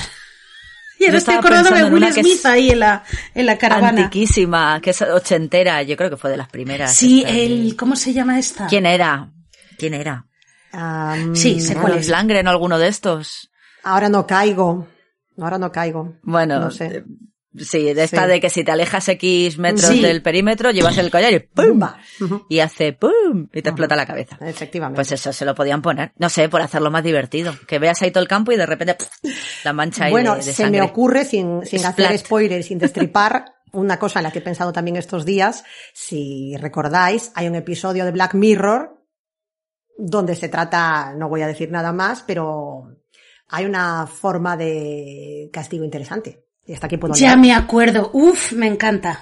Sí. Sí, sí, sí, sí. Eso ya es llevado al paroxismo másico de la distopía que le gusta aquí al Ostras. amigo. Eh, ¿Cómo se llama? Ahora no me acuerdo. Charlie, no sé qué. ¿Cómo se llama el del creador de Black Mirror? Ahora me he quedado en blanco. Bueno, al, al hombre este. Yo no, no ¿sí? caigo, no sé. Y, y pero esto ya sería, vamos, mm, completamente desfasado ya. Vamos, lo de Pervert Park se quedaría en Disneylandia. Para quien no lo haya visto. Sí. Pondremos el enlace En sin Neverland, poner perdón, perdón. Es segunda vez que hago el mismo chiste y algún fan de Michael Jackson se me va se me va, se me va a enfadar. Perdón. Bueno, ¿qué os ha parecido Pervert Park entonces? ¿Cómo se os queda el cuerpo? Pues nos has dejado mal Porque cuerpo, maja. Yo, yo quiero ver el documental, pero sí, ya. es muy recomendable. Y yo- Ah, y además lo mejor, está en YouTube entero con sus subtítulos activados, muy buena calidad, no tenéis que ir a ninguna Ah, vale, plataforma guay, ni a ah, nada, guay. está allí subido y, y- y la verdad que merece mucho, mucho la pena. Porque, bueno, te deja eso con preguntas, te deja pensando en, en cosas y yo, creo Mm. que eso es bueno. ¿no? Los documentales están para eso, ¿no? Muestran la condición humana con lo bueno y con lo malo y luego cada uno pues toma la posición que quiera, ¿no? Y piensas en Tracy y dices, pues, víctima o verdugo. Trailer Park. Mm, ¿Yanquilandia o no es tan mala idea? Cabrona, vamos a estar pensando. Yo lo voy a ver, vamos, seguro, Sí. pero bueno. Pues luego me dices, a ver qué te ha parecido. bueno, pues Sí, sí, sí, nos hombre. vamos a algo completamente diferente ahora, si os parece, ¿vale? Vale. Y de un Esto es como los Monty Python. And now for something completely completely, different. Exacto. Cambiamos radicalmente de asunto y ahora nos vamos a un a una historia que yo diría que es la, la cara la cara opuesta de la moneda, ¿no? Es el reverso de la moneda. O sea, en este sitio se supone Reverso tenebroso. completamente, porque tú se supone que envías a la gente al Pervert Park con la idea un poco de que de alguna manera puedan volver a estar en la sociedad y ser recuperables y convertirse en personas más o menos normales, ¿no? Y que puedan vivir unas vidas más o menos normales. Y el sitio del que os voy a hablar ahora era todo lo contrario, un sitio donde la gente iba básicamente a desaparecer de la sociedad, a no ser visto nunca más. Era como un depósito de los despojos humanos que nadie quería. O sea, lo, lo peor.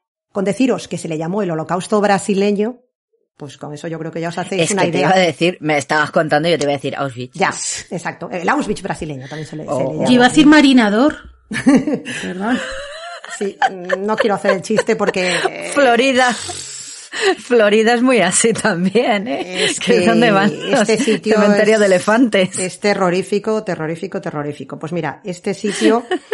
eh, dejadme un momento que me recomponga porque es que estoy pensando ahora en las imágenes que he visto del... He visto dos documentales, ¿no? Y ya os hablaré luego en detalle. Y hay uno que es, pues eso, lo que dice Gema, mm, casi al nivel, no diría casi al nivel, pero todos hemos visto las imágenes de los campos de concentración en blanco y negro, ¿verdad? Sí. Bueno, pues ponlo en los años 70 En color. no, no, sigue siendo en blanco y negro, que eso todavía le da un, un toque aún Ah. más, más así, más, más tremendo.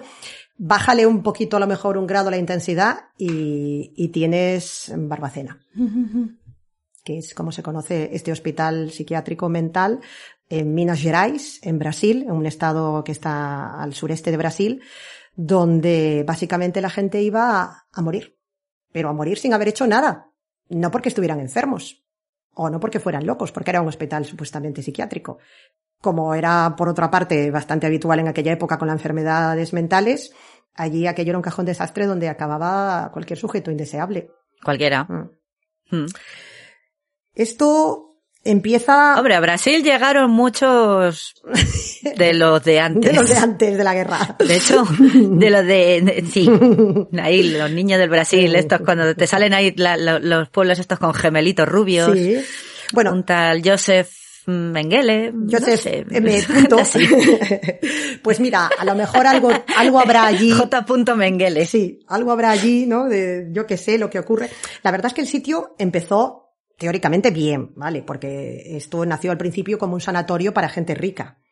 En 1903, ¿vale? Había un clima montañoso que se supone que iba muy bien para personas con ese tipo de enfermedades, era con todo tipo de lujos, esas cosas exacto, con sus cuberterías de plata, con su servicio maravilloso, todo estupendo y fantástico, pero poco a poco se fue convirtiendo en lo que luego sería el manicomio de Minas Gerais y allí se centralizó pues todo lo que era la, la atención psiquiátrica que recibía eh, el Estado. Digo atención psiquiátrica por decir algo, mm, vamos, siendo condescendiente, porque Eh, básicamente era sí. donde, ¿qué hacemos con la gente? Ya no solamente que esté loca, que odio esta palabra, pero bueno, me entendéis lo que quiero decir, que tenga un trastorno. No, no, es que luego al final aquello acabó siendo el almacén de todo lo que no queremos. O sea, Sí, ¿no? Sí, lo típico de la mujer, ah, que me voy con la amante y ya está, ya no la Sí. quiero para allá. Sí, sí, sí, sí, sí, el sí. homosexual, el no sé qué, sí, lo de siempre, Sí. lo de siempre. Al trastero, sí, sí, todos sí. metidos en el trastero. Efectivamente. Mm. Entonces, todo esto que había empezado, pues eso, como un lugar donde supuestamente eh, había pues unas, fa- unas comodidades, una situación de cuidado, de atención, con el tiempo fue derivando básicamente en, en un agujero donde iba a morir todo el mundo. Luego llegó la dictadura y ya aquello se convirtió directamente en el sitio de cerramos un hospital para niños con discapacidad. ¿A dónde los llevamos? Vaya. Los llevamos aquí, efectivamente. Tenemos a una mujer que se ha quedado embarazada y su familia la repudia. ¿A dónde la llevamos? Allí. Una chica a la que han violado, a lo mejor. Sí, sí. También. Uno que a lo mejor tiene problemas Repudiada de también, claro. repudiada, claro, problemas de adaptación, que a lo mejor simplemente es que era tímido y su familia ya decía, ¿qué hacemos con él? Es que, ¿qué hacemos? Homosexuales, disidentes políticos. O sea, al final se convertía eso ya en el, en el sitio donde iba a, parar todo. Acción T4. Yo solo diré Acción T4. que era lo que hicieron antes de la solución final, bueno, mucho antes, antes de la guerra, de hecho. ya. Era eso. Claro, es que no, eso. no es exagerado utilizar aquí la palabra genocidio, porque ¿sabéis de cuántas personas, eh, de cuántas personas hablamos, cuántas personas llegaron a morir aquí? A ver, sorprende. 60.000. O sea, que se dice muy pronto, ¿eh? Brasil es muy grande. Es, es tremendo. Entonces, claro, era esto. eh, Ahora quiero ver fotos del sitio, que tiene que ser uy, muy bonito. Bueno, es que el documental te revuelve el estómago. Con eso os lo digo todo. Es quiero verlo. Quiero Sí, sí, sí, es tremendo, tre- tremendo, vale. Pues entonces nada, al principio era esto, sanatorio, se conocía como colonia, funcionó durante un par de décadas, pero ¿qué pasó? En 1960 empiezan a llegar, pues eso, todas estas personas que, que realmente no tenían ningún diagnóstico de una enfermedad mental. O sea, realmente lo único que pasaba era eso, ¿no? Pues historias como la de una mujer que se llamaba Geralda, que la violaron con 14 años, la, env- la envían allí, y le quitan al niño y le dicen, y ella, claro, se revuelve, protesta, patalea, no quiere que se lo quiten. Ya está loca. Sí, sí. Nada, no protestes porque va a ser peor, no lo vas a volver a ver. Había embarazadas que se cubrían con heces para evitar los abusos de los propios cuidadores y que supuestamente querían proteger así al niño, sí, cosa que al final no valía para nada, porque una vez que daban a luz se los quitaban igual. Se comían su propia, se, se, se revolcaban en sus propias heces, bebían orina y aguas residuales, se alimentaban de ratas, de palomas, estaban tirados en el suelo muchos de ellos desnudos. Cuando empezaron a faltar camas, porque empezamos a traer aquí a todo el enfermo mental, discapacitado, indeseado y demás situación donde ya al final meto a todo el mundo, ¿qué pasa? No hay sitio. Fuera camas. Tirados con un poco de paja en un camastro en el suelo Al suelo, un jergón. un jergón con la misma ropa siempre porque cuidado a ver si te le van a robar que era la única que tenías Sí, sí. y completamente deshumanizados o sea una cosa absolutamente terrorífica ¿qué ocurría? esta gente claro no se trataba de curarlos se trataba de controlarlos ¿qué había? la pastilla azul y la pastilla rosa tal cual si estabas alterado te tocaba una si estabas tranquilo te daban la otra electroshock también y lobotomía o sea, el pack completo. Daba igual lo que tuvieses. Tú una vez que llegabas allí sabías que ya no ibas a salir nunca más. A- prueba de que hasta qué punto realmente esto no era un hospital, sino era un moridero, es que tenía un cementerio al lado. Donde se fueron apilando los cadáveres hasta un punto que llegó a producirse un hedor insoportable. Ay, por favor. Los propios trabajadores que cuentan en el documental, que luego comentaré también eh, la situación, hablaban eso, ¿no? De que los miércoles llegaba una tanda nueva en un tren, Auschwitz, tal cual. Total. Muchos de ellos, ya por las condiciones, iban a aguantar muy poco. ¿Qué pasaba?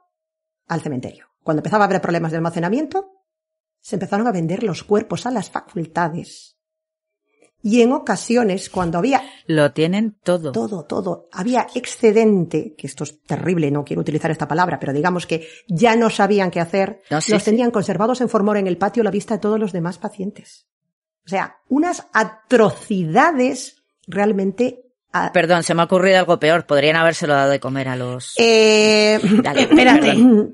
Sigue, sigue. Vale. Bueno, no estás muy lejos No tampoco, no estás muy lejos tampoco. Sí, sí, sí, Vale, sí. O sea, vale. es que, imagínate, allí estaban prostitutas, homosexuales, alcohólicos, la típica amante que el marido quería deshacerse de ella porque le daba problemas. Yo qué sé, eh, Mm. uno eso, pues con una enfermedad que a lo mejor era simplemente una depresión, o sea, que no era para nada un trastorno que requiriese ningún tipo de hospitalización, ni, ni mucho menos lo que se hacía allí. O sea, eh, estaban aislados y a la vez no solo eso, sino que luego hacían negocio con ellos. Porque claro, los explotaban y cuando ya no les interesaban o se morían, vendían los cuerpos. O sea, es que era absolutamente atroz. Es que era un win-win. Siempre. Madre de Dios. Sí, sí, sí, sí. Pues qué sitio más guay, ¿no? Vamos. Decían que incluso a veces, un poquito como para acelerar el proceso, ¿no? Si había alguno que ya estaba como que, mm, que sí, que no, pues los dejaban dormir al aire libre y así ya, al día siguiente ya no se levantaban. Estaban allí na, na Serra da Mantiqueira y ya como estaban pues más para allá que para acá, infralimentados, sin atención, sin cuidados esqueléticos y completamente dejados de la mano de Dios, pues al día siguiente ya teníamos otro cadáver.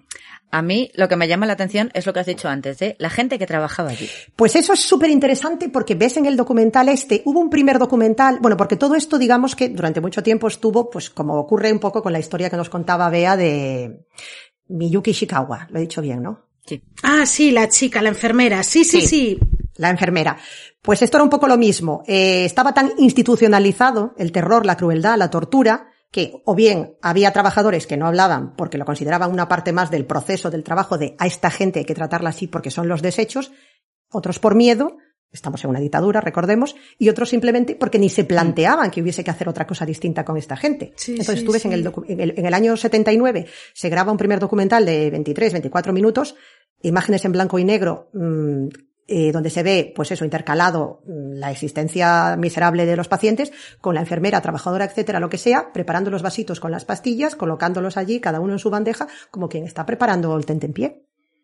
O sea, completamente eh, el otro mostrando cómo hacen la lobotomía, enseñando los aparatitos de electroshock, las camillas donde se supone que llevan a cabo esto, explicando, y es como dejan Por lo menos tenían camillas, porque ya eran capaces a darles, a hacerles la lobotomía ahí en vivo, en plan, ven, levanta la cabecita, que te voy a meter esto por el ojo. Sí, sí. Y, y tú dices, claro, dejan grabar Madre todo de esto, Dios. ¿no? O han dejado rodar este documental en cierta, en cierto Sí, de modo. la- lo más natural. Claro, porque no veían que hubiese nada, que, que no les parecía que estaban Nada haciendo malo. nada normal. Claro. O sea, era una atrocidad completamente ya mm, sancionada por el Estado, permitida, eh, y- institucionalizada y normalizada. Pues, ¿qué vamos a hacer con toda esta gente? Aquí, Sí. a Barbacena, y ya que desaparezcan, que son, son escoria. Pero claro, cualquiera podía acabar ahí. Cualquiera, cualquiera, porque tú imagínate Sí, sí, esta pobre chiquilla con la mala suerte de, de que la violan, que no tiene culpa ni arte ni parte, y acaba allí la pobrecita, pues eso, 14 años sola, embarazada, sin su familia, y por encima le quitan al bebé. Otros, hay, hay una historia tremenda también en este documental de un chico que pues eh, que tenía, bueno, ahora ya es un hombre adulto, claro, que tenía pues eso, una cierta discapacidad mental, pero bueno, que, que era una persona, por supuesto, que en la actualidad estaría completamente integrado y normalizado y viviría completamente con normalidad en la sociedad, y lloraba y decía, es que no sé por qué mis padres me dejaron allí. Me abandonaron y no los volví a ver nunca más. Porque les estorbaba directamente. Y era un pobre Sí. que, que estuvo Era allí. un estorbo para los Un padres estorbo. y ya está. Una boca Sí. más que alimentar cuando pueden deshacerse de él. Le Hicieron un. Efectivamente. Entonces, ¿cuándo empieza un poco todo esto a, a tomar forma y a, digamos, a tener más repercusión? Pues hay un primer fotógrafo que viaja hasta allí y hace unas fotografías para un reportaje que tienen una repercusión importante en la sociedad brasileña, ¿no? a mediados de los 70, Y además son este tipo de fotoperiodismo de los 70, sí, ¿no? Bastante impactante, unas fotografías que, que te dejan muy mal cuerpo, que hay una tremenda de un niño tirado en el suelo desnudo allí en el pavimento, que es una cosa que dices, Dios mío, esto es atroz. Un pobre anciano esquelético envuelto allí en cuatro harapos, otro deambulando desnudo por allí con la mirada perdida, uno bebiendo un agua allí que dices, "Uf, Dios mío, ¿qué será esto, no? Y eso es lo que hace que uno, un director de, de documentales, que era joven por aquella época, pues se decida con un equipo muy pequeño entrar allí y grabar. Y graban un primer documental, eso, ¿no? Lo que, lo que decíamos, que eh, a las autoridades pues tampoco le pusieron más pegas ni les pareció nada extraño, ¿no? Porque decían, bueno, es que estamos haciendo lo que hace siempre, se Esto es lo hace normal. siempre con esta gente, claro. Sí, Publicidad sí, sí. buena, ¿no? Para nosotros. Fíjate que ellos decían que esto lo hacían en nombre de la razón, ¿no? De, eh, de hecho, el documental se llama En nombre de la razón. ¿No? Es del año 1979 y en él se ve, pues eso, ¿no? C- Cómo el Estado entiende que la manera de tratar esto es, es con la maquinaria esta de, de convertirlos, de- es una pisonadora, de, de dejarlos morir. Porque, ya te digo, si tienes un cementerio al lado de un hospital, no tienes ninguna intención de que estas personas salgan adelante y se conviertan en sus cuerpos. ahí, no, no. no, no, no, no. Hay una escena, cuando lo veáis, el, el otro, porque bueno, hay dos, porque os decía eso, ¿no? Que la, la, historia tuvo un poco más de repercusión en el año 79, pero cuando realmente explotó la bomba, que esto fue ya como mm, la, digamos, catarsis nacional, fue en el año 2013, con un reportaje de investigación de una periodista que se llamaba Diana Arbex, que fue la que realmente se puso a indagar y publicó un libro, Daniel Arbex, perdón, Daniel Arbex, que se llama Holocausto, Holocausto Brasileiro, y ahí fue donde pues hizo investigación, habló con los trabajadores, con pacientes, con familiares, con toda la gente implicada en esto, recuperó todas las fotografías, los testimonios, y muchísima gente en Brasil se enteró por primera vez de que había ocurrido esto. No sabía, no tenían constancia de que esto estaba pasando en Minas Gerais. No, sa- no, no sabían de la existencia de este lugar. O sea, fue como Perdón, una una- conmoción. Sí, sí, dime. Una pregunta, entonces. Perdón, dices que en el 79 ya, hubo- ya hubo un cierto jaleillo por esto. En el 2013 es cuando ya salta, pero eh, estuvo, no, estuvo abierto hasta el 2013. Estuvo abierto, estuvo abierto. Sí, sí, sí, sí. sí. Con estas condiciones. Siguió funcionando hasta que se, ah, en la década de los 90 se empezó a implantar una ley de cuidados de paciente, de atención y de cuidado al paciente mental, al Sí. paciente, al enfermo mental. Ojo en los 90. Ujú, sí. Y a- En los 90. Ahí fue cuando empezaron, pues eso, la atención psiquiátrica individualizada, el diagnóstico, el, el tratamiento ambulante, eh, ¡Ostras! otro, otro tipo, farmacología y no electroshock, gracias, ¿no? Y se empezó a entender que había otra manera. Una lobotomía. Exacto, ¿no? De, de- de tratar a estos enfermos, ¿no? Y a estas O sea, personas. que ya 2013 digamos que ya era un hospital psiquiátrico normal, entre comillas, ¿no? En plan, ya no enviaban a las embarazadas. Eh, no, no, no, después ya se había convertido eso. Eh, realmente a día de hoy quedan como unas Ah, qué 200, susto. ciento y pico, casi 200 supervivientes, ¿no? Personas, eso, pues de Sí. cierta edad, como esta mujer Gerarda, que por cierto pudo reencontrarse tiempo después con su hijo, afortunadamente, Ay, que es una ay, de esas, pena. esas historias que tienen un, un final feliz. Y, y a pesar de que en el año 75 salieron estas fotografías, en el 79 se hizo este primer documental, que ya te digo, era como si me permitís la comparación, que no es apropiada, era casi como si me dijeras un nodo. A ver, con, con una cierta, un cierto espíritu crítico, pero era documental, o sea, no era de denuncia tampoco. Sí. Era un poco, digamos, en el Sí, contexto era como, de mira- la época. Mira lo que hay aquí, pero sin más. Con orgullo, ¿no? Mira lo que estamos haciendo. Claro, Claro. sí, no, no. Eh, Action T4. Sí. te- es que te estoy diciendo, es la puñetera Action T4. Tú ves que claramente eliminar a los. Mm, hay una intención a los a, Sí, sí. a los mm, discapacitados mentales y bueno y a los que tengan enfermedades mentales ya sea depresión ya sea ya sea este que me está tocando las pelotas y, Sí, sí, sí, sí. y lo mando para allá tal cual. O sea, tú sí que ves que, claro, que los, los documentalistas se, se fijan en una serie de cosas y te ofrecen unas imágenes que realmente sin decir nada dicen muchas cosas porque mm, ya las imágenes hablan por sí solas y obviamente ahí hay una intención de denuncia. Pero no es algo explícito tampoco, ¿sabes? No estás haciendo una campaña de mira lo que está ocurriendo aquí. Claro, estamos hablando también en el contexto de lo que era Brasil en aquel momento, a finales de los 70, claro. Entonces, bueno, digamos Mm. que estaba ahí y el que quería verlo lo veía, ¿no? Y el que no, pues no. Entonces, bueno. Y ya os digo que esto empezó Bueno, a... tampoco podías hacer nada o sea Claro. lo veías y ¿Qué te, ibas a- te- y te lo comías ibas a hacer? con Sí, patatas sí, sí. porque no claro Efectivamente, ¿no? Entonces esto, eh, ya os digo, en principios de, durante la década de los 90 empezó a haber esto una mayor concienciación social, pero no fue realmente hasta el año 2000 cuando empezaron a tomarse medidas realmente de, vamos, este sitio se cierra, esto no es lo, ya no, que ya no se llevaban a cabo esas prácticas, pero ya no es la manera en la que tenemos que abordar la salud mental. Digamos que hay eh, una especie como de comunidades supervisadas, donde los enfermos mentales pueden estar atendidos y llevar una vida más o menos normal, pero no recluidos en el hospital de los horrores, claro. Pervert Park. Entonces, totalmente, o sea, sí, te- es- esto es absolutamente demencial. Y esto que tampoco era una cosa que fuese desconocida para la comunidad internacional, ¿eh? porque también a, a finales de los 70 un médico italiano lo visitó y lo comparó con un campo de concentración, tal cual, y dijo, esto es un campo de exterminio. Pero nadie hizo nada tampoco. Sí. Entonces, bueno. ¿Qué ocurrió entonces? Bueno, solo- no, no, no suelen hacer nada con las dictaduras. Eh, lo que tienen los totalitarismos, Mm. sí, ¿verdad? Que, que como a ver quién le levanta la voz aquí a, Cosas. sí, a estos.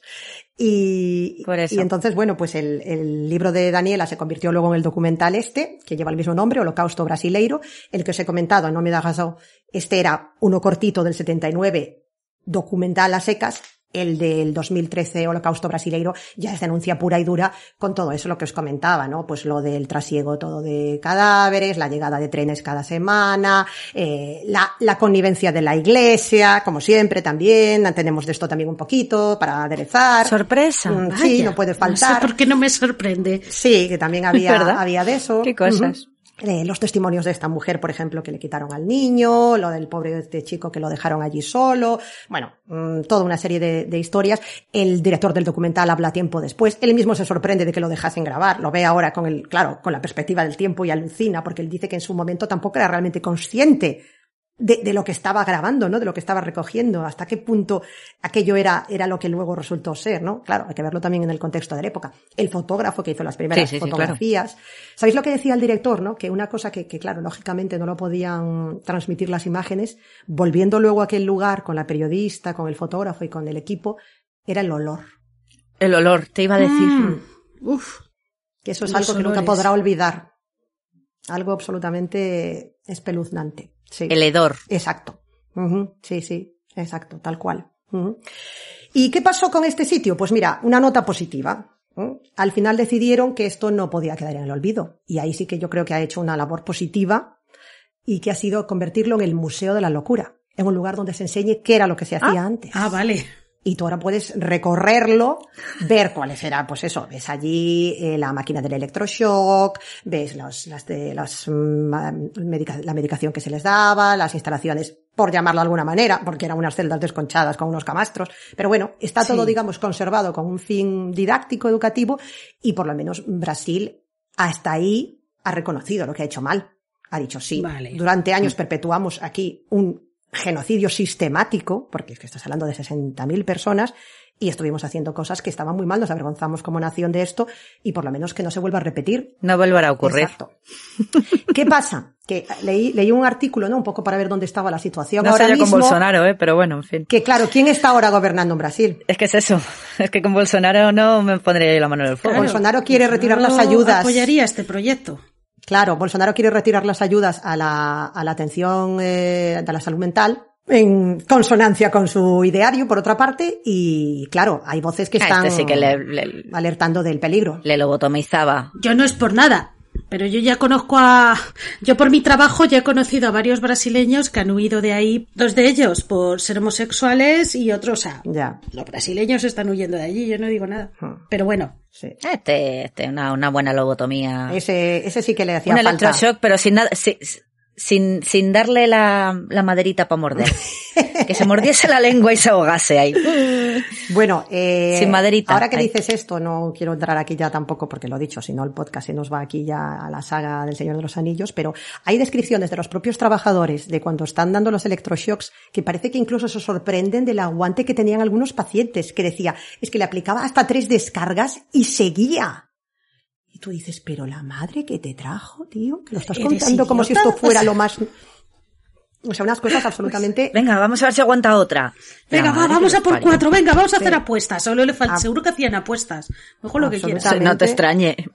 no te extrañe. Sí, sí, sí, pero tú fíjate hasta qué punto La madre que los la trajo. salud mental ha sido siempre un- una cosa absolutamente tabú y denostada y, y olvidada, que es que hasta lo que os decía, empezó un poco a cambiar la idea en los 90, pero es que hasta el 2000 no dijeron, aquí lo que no podemos hacer es que venga la gente en un tren como si esto fuera ala, eh, a reses, en masa. Tenemos que evaluarlos uno por uno y es que en realidad la mayoría no necesitaban ser internados. No. Y entonces, de 130 que ingresaban al mes, luego a lo mejor eran 30. Es que a mí me alucina eso, que dices, esto va hasta hace, Hace nada. dos días, Sí. como quien dice. Sí, sí. Eh, que, vale, que en los años 50, 60 todavía te daban electroshock, todavía te hacían Sí. eh, lobotomías, pero ya en los 70, 80 ya empezaron con, Sí. con la medicación y ya dejaron de hacer esas cosas. A ver, imagino que mm, tendrás todavía, no lo sé, no lo Sí. quiero saber. Sí. A lo mejor en casos muy, muy, muy, muy graves sigan dando electroshock. Lo de la lobotomía yo creo que ya lo hemos pasado. Sí. Eh, Espero. que no se le ocurra a nadie. pero estamos hablando de, sí. bueno, es un piquito por el ojo y pic, Sí. ya está. Eh, bueno, el caso, que, que estamos hablando del año 2000, o sea, yo, estoy- yo estoy hablando de América, ¿no? Que es como lo más mm, conocido Sí. de, que fueron los primeros y tal, Sí. pero, hostia puta, que estamos hablando del 2000. Sí, claro, Ya. lógicamente O sea que- ya... Que ahí había gente con Prozac, mm, Sí. tomando Prozac 20 años. Sí, sí, sí, sí, sí. Mm. No estábamos al mismo nivel de esto, pero seguía todavía funcionando como hospital psiquiátrico. O sea, se seguía pensando que ese era un sitio idóneo para que la gente se recuperase de una enfermedad mental. Sí, sí, O sea, sí. ¿en qué cabeza humana cabe, puede caber eso, no? Un sitio do- donde Es que es eso. que, que- que se vendían eso, lo- lo- los, cadáveres de, a- de las, en las universidades se estuvieron vendiendo hasta los años 70. Encima vendiéndolos, qué cutres. Se, se calcula que más de 1.800 pacientes, más de 1.800 cadáveres de pacientes fueron vendidos a las universidades. ¿eh? Qué cutres. ¿no? Y los que no se podían vender iban en un carrito, que sale también en el documental, lo ves, también ah, espeluznante, y allí al cementerio, a la fosa común esta, que luego ya mm, se le acababa ya el espacio. O sea, tremendo, tremendo. Una cosa terrorífica.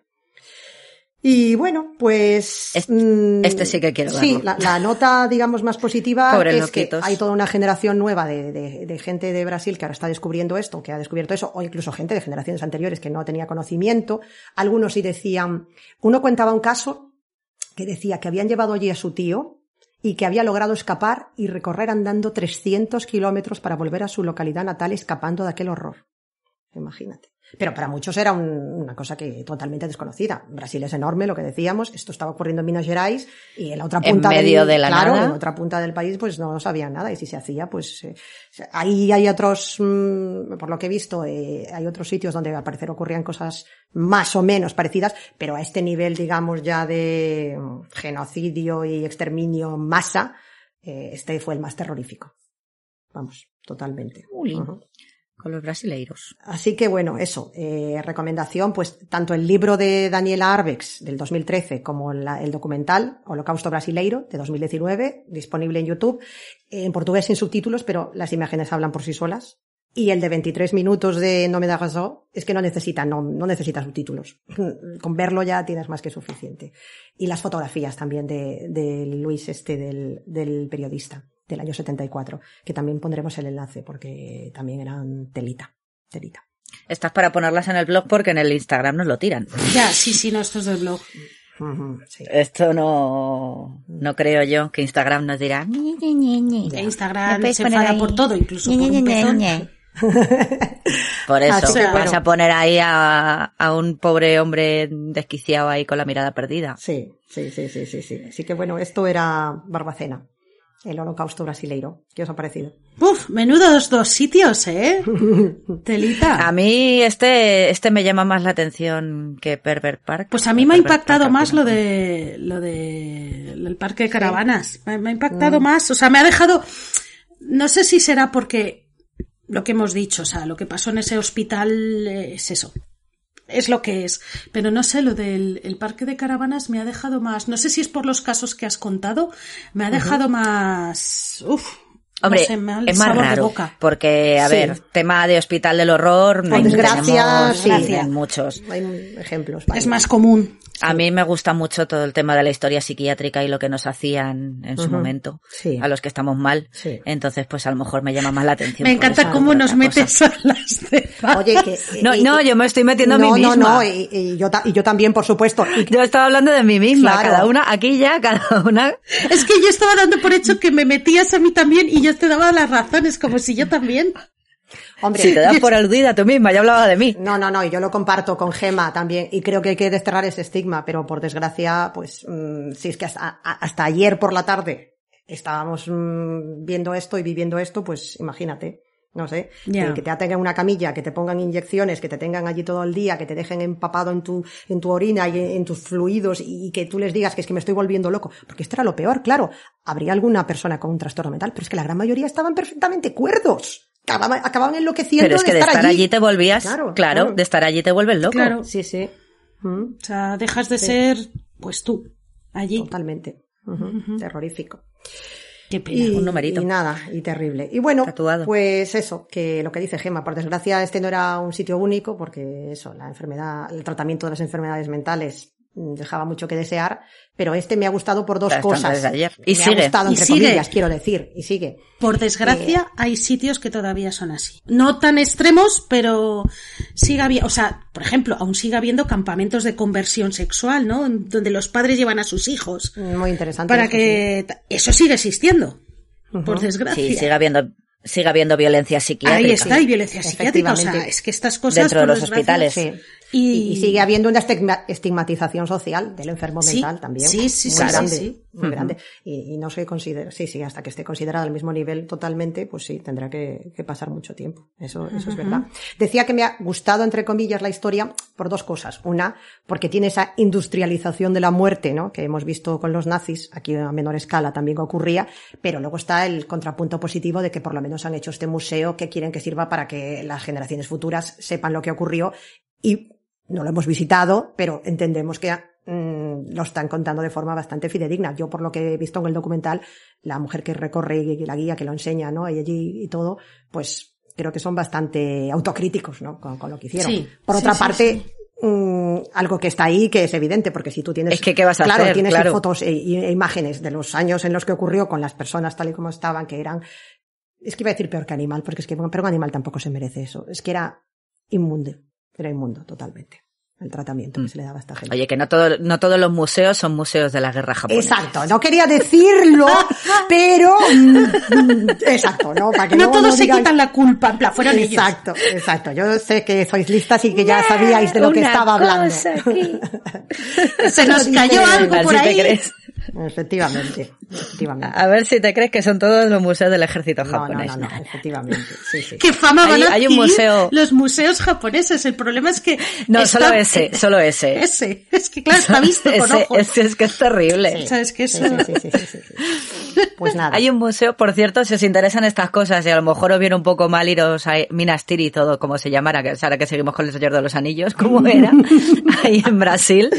Eh, Minas Gerais. Eso, Minas Tirith, lo que he dicho. En, en Gante. Ah, en Gante hay bueno, un- esto nos queda más un- cerca. Sí, sí, sí. Eso sí, nos pilla más cerquita. En Gante hay un museo de psiquiatría y mola porque tienes desde las brujas, el Malleus Maleficarum y estas cosas, ¿no? De a las tías que metían por brujas, tienes mm, jaulas, tienes de todo. Y, sí, pues el instrumental eh, ese tan divertido que usaban, pero hasta 1800, muchos 1900 y poco.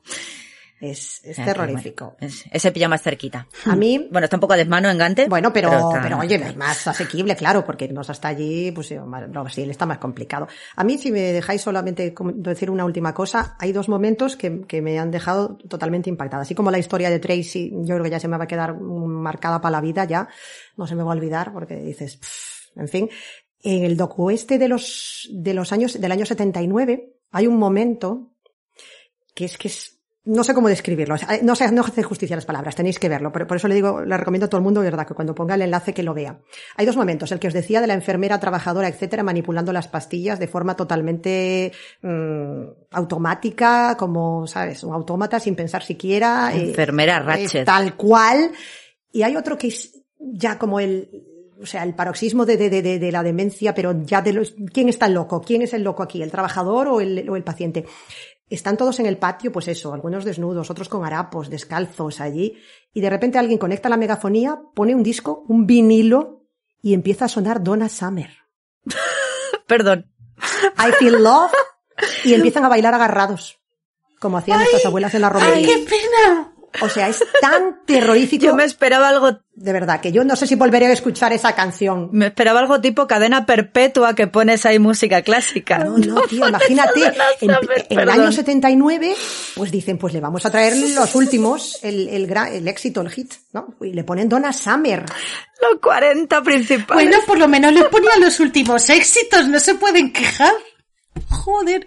Y se ponían Encima, a bailar agarraditos. love, Claro, pero tú ves la, la contraposición, claro, de la, de la I feel love que música. dura nueve minutos todo el rato diciendo I feel love, I feel love, para volverle loco. Tú Summer. imagínate, es, es esa cosa ahí como machacona, lo que dice Gemma, ¿no? Que te está taladrando el cerebro ahí, la música disco es ahí, y los pobrecitos, pues Ay, ahí, con la mirada gusta, ¿eh? Pero- perdida, bailando, dando vueltas ahí como una cosa. Yo he visto pocas definiciones de, o sea, creo que es una definición gráfica o visual o como le queréis llamar perfecta de, de lo que es la locura, pero no, no el estar loco, sino la locura de, de eso, de, a la que puede llegar el ser humano, la sin razón, ¿no? De, De, sí, de, de una cosa tan surrealista. Pero no locura de los pacientes, locura de los que trabajan ahí. ¿Cómo les pones eso? O sea, exacto. es que los locos, a ver, perdón sea, por la, la, la palabra, ¿no? Pero ¿quiénes son los locos? Los que trabajan Sí, ahí, sí, sí, sí, los que sí, les sí. ponen un disco. Efectivamente, claro. Sí, sí, es algo completamente demencial. Y luego sonaba también, creo que Roberto Carlos y no sé, algo más era. Pero bueno, lo de Donna Summer es un momento de, de, de- mm, Si no fuese una tragedia, sería David Lynch. O sea, es, es, no, no tengo palabras para describir lo, lo espeluznante que es a nivel mental. ¿Cómo me ha dejado a mí? Ay, por favor, perdón que me ría, es que es, es, es, es- es- Horrible. es- Pero es que ha sido muy impactante, o sea, yo no me esperaba que me dijeras eso. Sí, no, a ver, perdón, ha sido... Pero es que es, es lo que dices, está Sí, sí, sí. tanto de surrealista que... Perdón, perdón. Y bueno, pues esta historia al final es un reflejo eso de lo que decíamos, ¿no? Las, las dos caras del mal, ¿no? Un lugar donde uno puede intentar purgar sus pecados, Perver Park es el purgatorio, Barbacena era directamente el infierno, ¿no? El lugar donde no había posibilidad de redención de ninguna clase, ¿no? Y creo que es una contraposición interesante, Sí, sí. ¿no? Mm, Enseñar cómo se intenta solucionar de una manera hoy en día un problema y los métodos atroces que se usaban entonces, ¿no? ¿Qué os parece? Nada, pues sí, lo dicho, o sea, me has dejado hoy un poquito tocada, ¿no? Con sentimiento de, de pena, tristeza, asco, todo. O sea, para mí ha sido una montaña. Hoy ha sido una montaña rusa y, jope, oye, pues gracias, ¿no? Por esto. de O sea, emociones. la verdad es que sí. No, gracias a vosotras. Yo estoy cantando a Donna Summer mentalmente, perdón. Sabía Ahora que no tenía que no sacar eso. Sabía que no tenía que comentarlo. Si es que, si es que cuánta crueldad, si es que pobre Donna. descanse. Mercadona Summer, no, pero es que ahora se me ha metido en la cabeza y es de esto que no te la puedes sacar, que la tienes ahí mentalmente. La, la, la. No cantes más que no quitan Vale, esto. Perdón, Que no, que, pero muy bien, oye, que muchas gracias. Ha estado guay. No, gracias a vosotras porque me apetecía Bueno. sobre todo muchísimo eh, comentarlo con vosotras y, y estas dudas y todas estas cosas que tenía yo en la cabeza, pues mm, saber qué opináis y qué pensáis, porque la verdad que, vaya, mm, telita. Mm. Olin con la Tracy. Sí, sí. Bueno, te iba a decir recomendaciones, pero bueno, ya las has dicho en su momento. El, el docu de Pervert Park que está en YouTube, ¿no? ujú, eh, correcto. El de- Eh, los dos el- documentales el de- brasileiros también están en YouTube, ¿no? Correctamente, eso es. El otro de No me da gasa Vale. también está en YouTube. Eh, El libro en portugués no me lo he leído, la verdad no me ha dado tiempo. Pero bueno, eh, el documental es una recreación bastante fiel del libro, o sea que por ahí bien. Y luego pondremos también las fotos del, del periodista este que en el 74 hizo las fotografías de, del, de Barbacena, del hospital. Bien, bien. Y de Pervert Park. Y Perver Pack, claro, para que No era la de- gente vea no, pues eso, como es de ahí Palas. Un, un camping de... De Palas. La de la barbacoa. el- eh, sí, el Palas este, sí, el Palas. Vamos, Justo, igual, sí, igual sí, que el hotel. El Palace porque el otro era el Miracle Valley o algo así, ¿no? ¿El, el qué, perdón? El otro, el otro sitio era Ah, el Miracle el, no sí, sé sí, cuánto, ¿no? el Miracle Village, sí, sí, sí. Qué nombres más bonitos. Sí, sí, sí. Que bueno, que también podemos poner el enlace Ah, sí. de tabú por si a la gente le interesa, porque es un poco la misma historia en otro sitio, un poquito menos chunguez, Hmm. pero también gente Vale. mala, malosa. Entonces, bueno, puede ser interesante. Y que no les explota la cabeza. Mm. Pues, pues bueno, pues nada, pues muchísimas gracias por hacerlo, hacérnoslo pasar tan mal. Bueno, pues yo Y encantada. por Muchas meterme veces, Donna espero. Summer Y por met- meterme Donna Summer en la cabeza. Cuando veas la, la escena esta no lo volverás a escuchar igual la canción, o al menos durante una temporada, ¿eh? porque a mí me ha dejado un poco en plan, Ya. mira, lo que decíamos que le hacían al pobre Billy con en la terapia esta de aversión, a mí me ha dejado un poquito perro de Sí, sí, Paulo, sí. así de, ¡ush! Madre de Dios, madre de Dios, lo que hacía esta gente. Odio el disco. Ahora, a partir de ahora voy a odiar el disco. No, eso nunca. Pues nada, como siempre, cualquier Pues comentario, sugerencia, recomendación o lo que queráis añadir o, o Que nos sobre esto. no Nos encanta y muchas gracias por escucharnos. Y sobre todo, pues muchas gracias por comentar y hacer recomendaciones. Eso siempre, siempre, siempre. Sí, eso, sobre todo, mira, para mí, cosas de manicomios antiguos y estas cosas, documentales, y hay una peli japonesa de los años 20, muda, que es así también como de un psiquiátrico, es una cosa así muy rara, no me acuerdo. Mm, no la Ah, ah, no, no me va a salir el título, pero bueno, eh, no me va a salir el título, así que no lo voy a decir, pero bueno, eh, hay una peli así. Pero bueno, cosas de estas a mí me gustan. Si veis, sabéis algún documental, algún Ah, vale. librillo, alguno tengo por ahí y tal, pero bueno, cosas así de Bedlam y estas cosas. Vale, pero una, una cosita que no, he entendido bien. ¿E- ¿Es una película antigua o es una película actual ambientada en, en la época antigua? Esta que me dices. No, no, es una, es una película de los años 20. Ah, vale. Que no sé- Vale, vale. No sé si es realmente documental. O está tan bien hecha, pero si no es documental, eh, ole el cine, los cineastas japoneses de los 20, porque ríete Sí, tú de sí, Caligari. sí, ya buscaremos a ver si está. Ay, no, no, ¿cómo se llama? Ostras, pues es Sí. interesante eso, ¿eh? Ahora me dejas también intrigada a mí. Porque. Estoy, estoy buscando en Google ahora mismo porque A mí me sale una coreana que se llama Gonjian del 2018, por si alguien quiere verla. una página de locura. Una página de locura se llama de 1926. Ah, pues fíjate. Qué pasada, ¿no? De los y años si 20. no tío. me equivoco, está en, y porque eh, la, el pri- la primera está puesto, película japonesa 1920 manicomio, y me sale el gabinete ¿Eh? del doctor Caligari. Es como, no. eh, alemana, hola. Hola. Pero bueno, es que me suena que está en, sí, está en YouTube entera. Ah, vale, vale, vale, vale, vale. Muy está en YouTube. Vale. Y Tela Marinera, A Page of Madness. Bien, en bien, inglés. pues- Bueno, y en, en, en japonés, Kuruta Ipeji. O como se diga, porque ni, Vea. Perfecto, Ni perfecto. 10 ni puntos. puñetera idea. cómo Pues es. que queda hecha Pues la nada, petición cosas de Gema. Exacto. Vea, ya que estamos pidiendo. Yo pide sabéis que siempre es lo que pido, o sea, ¿Qué- me encanta que la gente ponga su pide opinión, por por esa favor. boquita? O sea, poned vuestra opinión, sobre todo de esto, de lo que hemos hablado hoy, del tema de, de los pacientes, si se pueden salvar, no salvar, si está bien o no está mal, Sí. o sea, me encanta, me encanta que pongáis la opinión, o sea, necesito leeros, ¿vale? Sí. Necesito leeros. Yo, yo me uno a eso también. Me gustaría muchísimo saber lo, lo que piensa la gente sobre estos sitios, ¿no? Eh, uno, sobre por qué o, o cómo, porque una cosa que decía la, la periodista esta, Daniela, ¿no? Que cuando ella estaba preparando todo, no hacía más que decir, pero ¿quién tiene la culpa de todo esto? ¿Quién tiene la culpa de todo esto? ¿Quién es el culpable? ¿A quién hay que pedirle cuentas de todo esto, no? Hasta que una de las mujeres que estaba entrevistando le dice, los culpables somos todos. Es toda la sociedad al final. Los familiares, los médicos, los, todos, los que miran para otro lado, los políticos. Los que miran para otro lado. E- Exacto, ¿no? Entonces esto es un poco lo mismo. Eh, con un depredador sexual o un agresor o un pedófilo, ¿podemos hacer algo por reinsertar a esta persona en la sociedad? Y si vemos que está ocurriendo algo con un enfermo mental, ¿podemos hacer algo y actuar también, no? O sea, no sé. Y lo que dice Gemma, ¿no? Que el debate de la salud mental está Sí. súper actual ahora mismo. O sea, Y decir hoy en día que tienes depresión, la gente todavía no entiende la dimensión real de lo que supone Sí, eso sí, sí, sí, sí. por ejemplo. Se me ocurre, por decir una cosa que conozco a nivel personal, pero podría decir miles. O sea, bueno, y miles, cosas, miles no. y, y cómo está, Exacto, ¿no? Muchas cosas, sí, sí, sí. Podría decir un montón. y cómo Sí. está la salud mental en Y este los país, falsos por mitos, ejemplo. sí. Dejémoslo. Dejémoslo aquí. Exacto, pero si queréis ten- tener un momento de distracción y de diversión y de alegría en vuestras vidas y de hacer la limpieza que muchos nos decís que nos ponéis para hacer las tareas de la casa, que me encanta, me encanta eso, o sea, vamos a que nos patrocine algún producto de limpieza, por favor, ya. Por favor, Don Limpio, patrocínanos. Desde aquí hago, exacto. Vileda, quien sea, el de me da las tres igual. brujas ese, que la- el anuncio ese que sale la gente Sí, fornicando las en, tres el, brujas, en el es aire. perfecto Perdón. para nosotros, Gemma, por es que- favor. Gema, ese es el product placement del año. O sea, esto tiene que suceder ya. que nos llame de las tres brujas. Lo, lo vamos a mencionar en un hashtag en nuestra cuenta de Instagram y que se ponga en contacto con nosotras. Sí, y en algún episodio de pederastas o algo. Sí, sí, sí. Como por ejemplo hoy. Como por ejemplo hoy.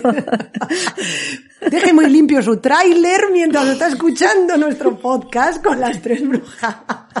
No con nosotras las tres brujas, con la limpieza de las tres brujas. ¿eh? Que también estaba pensando de aquí las tres brujas de, de- las, brujas del whisky, como dice mi padre, las de Eastwick. ¿Cómo dice? ¿Cómo dice? Las brujas del whisky. Ay, qué grande. Bueno, pues- nada, lo dejamos ya. Sí, sí, sí, ya parece, parece sí que hemos bebido, ¿eh? O sea, yo solo estoy con té de Sí, mejor porque aquí esto ya Oye, se está además, volviendo una página de Que locura. somos una rubia morena y pelirroja como en la peli, ¿eh? Yo me pido Susan Sarandon. Que me pega todo, no me digáis que no, ¿eh? Ah, yo estaba pensando Yo- yo- en, yo es en que el estaba- retorno de no, las yo la de Jack Nicholson. No es, esa no es la de Hocus Pocus. Esa, sí, sí, sí. Con Cher. Michelle la la bruja del y whisky. Susan Sarandon. No, esa es la de Bette Midler. No, el retorno de las brujas es Hocus ¿Sí? Pocus, la de Bette Midler, la de Disney, de Halloween de toda la vida, Ah, con que se Sarah llaman Jessica. igual en español. Y luego está la de las Ah, pues brujas de Eastwick, yo, que vale. es la de... Vale, vale, entonces sí, sí, vale, genial. Yo quiero ser Cher. Tú eres Cher, claro, eres Yo la morena. ser Cher, por favor. Y ella es Michelle Pfeiffer, que la rubia. Y yo soy la, la Pfeiffer, ¿no? Claro, y yo... soy la Pfeiffer, soy entonces... Susan. Sarandon, Bueno, no me quejo. Rizada y pelirroja. Bueno, a ver, bruja de Eastwick. Nos vemos la semana que viene y... Y bueno, yo tengo que hacer una advertencia que este es un poco, el de la semana que viene va a ser un poco en la línea de Halloween, perdón. Jope, cuando llegue Navidad, bruto. ¿qué vamos a hacer? Uy, sí. Esto es...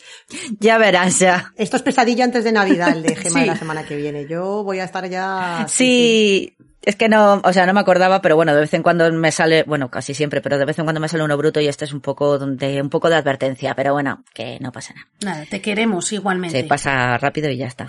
Pero bueno, es uno de mis favoritos. ¿Qué le voy a hacer? Exacto. ¿Qué le voy a hacer? Pues venga, Pues nada, pues ya la semana que viene. hasta la semana que viene. Estamos aquí. Nos vemos. ¿Otra vez? Chao. Chao.